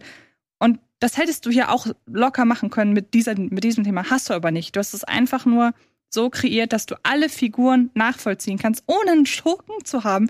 Wie geil ich das immer finde, wenn in einem Animationsfilm kein Schurke auftaucht, sondern die Probleme charakterlicher Natur sind. Mhm. Und deshalb, ich fand den wirklich toll. Ja. Und der beste, ich kann mich nicht an einen besseren Score erinnern bei Pixar. Vielleicht noch alles steht Kopf. Der ist auch sehr in Erinnerung geblieben, aber scoremäßig top. Da bin ich immer noch bei Incredibles. Aber gut, so, wir haben noch einen Film, den äh, können Silke und ich hier noch mal kurz ans Herz legen. Ein schwedischer? Finisher. Nee, Finnischer. Finnischer. Äh, ein finnischer Film namens The Knocking. The Knocking. Hier geht's um drei Geschwister, die erfahren, dass ihre Eltern tot sind, ihnen aber halt ein Haus und ein Stück Land vermacht haben. Und deswegen fahren sie dahin, um, ja, zu gucken, was sie aus diesem Erbe rausschlagen können, obwohl es wohl auch, also obwohl die Kinder, diese drei Geschwister, nicht die besten Erinnerungen an die Zeit, in dem sie in diesem Haus da gelebt haben, haben. Das möchte ich jetzt nicht näher eingehen, oder darauf möchte ich nicht näher eingehen. Aber ich muss sagen, obwohl der Film etwas braucht, um in die Gänge zu kommen, oder halt, um halt überhaupt so ein bisschen das Mysteriöse da irgendwie aufzuziehen, ähm, hat der in zwischenzeitlich ein paar echt sehr schöne Sequenzen Mhm. die äh, auch, ähm, sag ich mal, in Sachen Unheimlichkeit ohne berühmte Stilmittel auskommen. Und ich muss sagen, ich finde das Ende, das ist eine schöne Schlusspointe, auf die Mhm. dieser Film endet. Ich war erstaunt, weil ich hatte gedacht die ganze Zeit, okay, das wird jetzt halt einfach klassischer Horrorfilm so, weil es fängt ja auch so ein bisschen damit an und dann hast du ja am Anfang so dieses, oh, wo- worauf läuft es jetzt hinaus? Und dann ist es ja über weite Strecken wirklich einfach nur so ein Familiendrama, wo diese drei Geschwister, die sich lange auch nicht gesehen haben, so diese Traumata der Vergangenheit wieder aufbröseln müssen, um zu gucken, okay, wie, wie gehen wir jetzt so damit um und was sind so unsere Probleme im Leben und dann so zwischendurch immer so diese leichten Horrormomente drin. Ich, ich fand ihn auch erstaunlich gut so. Also der äh, hängt noch ein bisschen nach bei mir tatsächlich. ja. Ja, das geht mir ähnlich, muss ich sagen. Ich freue mich ja immer, wenn ich mich überwunden habe, einen Horrorfilm zu Hm. gucken. Ja, auch selten freiwillig. Und ähm, dann hinterher sagen kann, oh, das war eine gute Geschichte. Es hat sich Hm. gelohnt, sich zu gruseln, weil Ja. ich grusel mich ja auch noch weiter danach. Ich kann das ja nicht so hinter mir lassen irgendwie. Und da muss ich auch sagen, also das Ende und aber auch das, was du eben meintest, dieses Familiendrama. Ich muss sagen, mir hätte das gereicht. Also wenn das, wenn da gar kein Horror mehr gekommen wäre und es einfach dieses Familiendrama gewesen wäre, das fand ich schon so stark, was alle einzelnen Figuren irgendwie erlebt haben. Also den fand ich richtig, richtig gut. ja. Und falls ihr demnächst mal durch den Wald gehen solltet, Geht nicht durch den Wald. achtet auf die Geräusche. Genau. Und nach diesem Film klopft. werdet ihr diese Geräusche mit ganz anderen Ohren hören. So, das war's. Vielen, vielen Dank, Sebastian, vielen Dank, Antje. Vielen Dank, Silke. Danke dir. Äh, danke auch an den Supporters Club. Wenn ihr Mitglied werden wollt, klickt einfach mal da unten drauf. Ansonsten dann danke an alle, die uns bisher ermöglicht haben, das hier zu machen. Und ja, auch danke für die Abos, die ihr bislang äh, hochgepusht habt. Es sind nicht mehr viele, noch 300. Würde mich freuen, wenn wir die drei noch hinkriegen, Ende, des- bis zum Ende des Jahres. Und dann ist Schluss. Dann mache ich nichts mehr. Nein, nur Scherz. Alles klar. Vielen Dank fürs Zuschauen. Macht's gut, viel Spaß im Kino und bis zum nächsten Mal. Tschüss.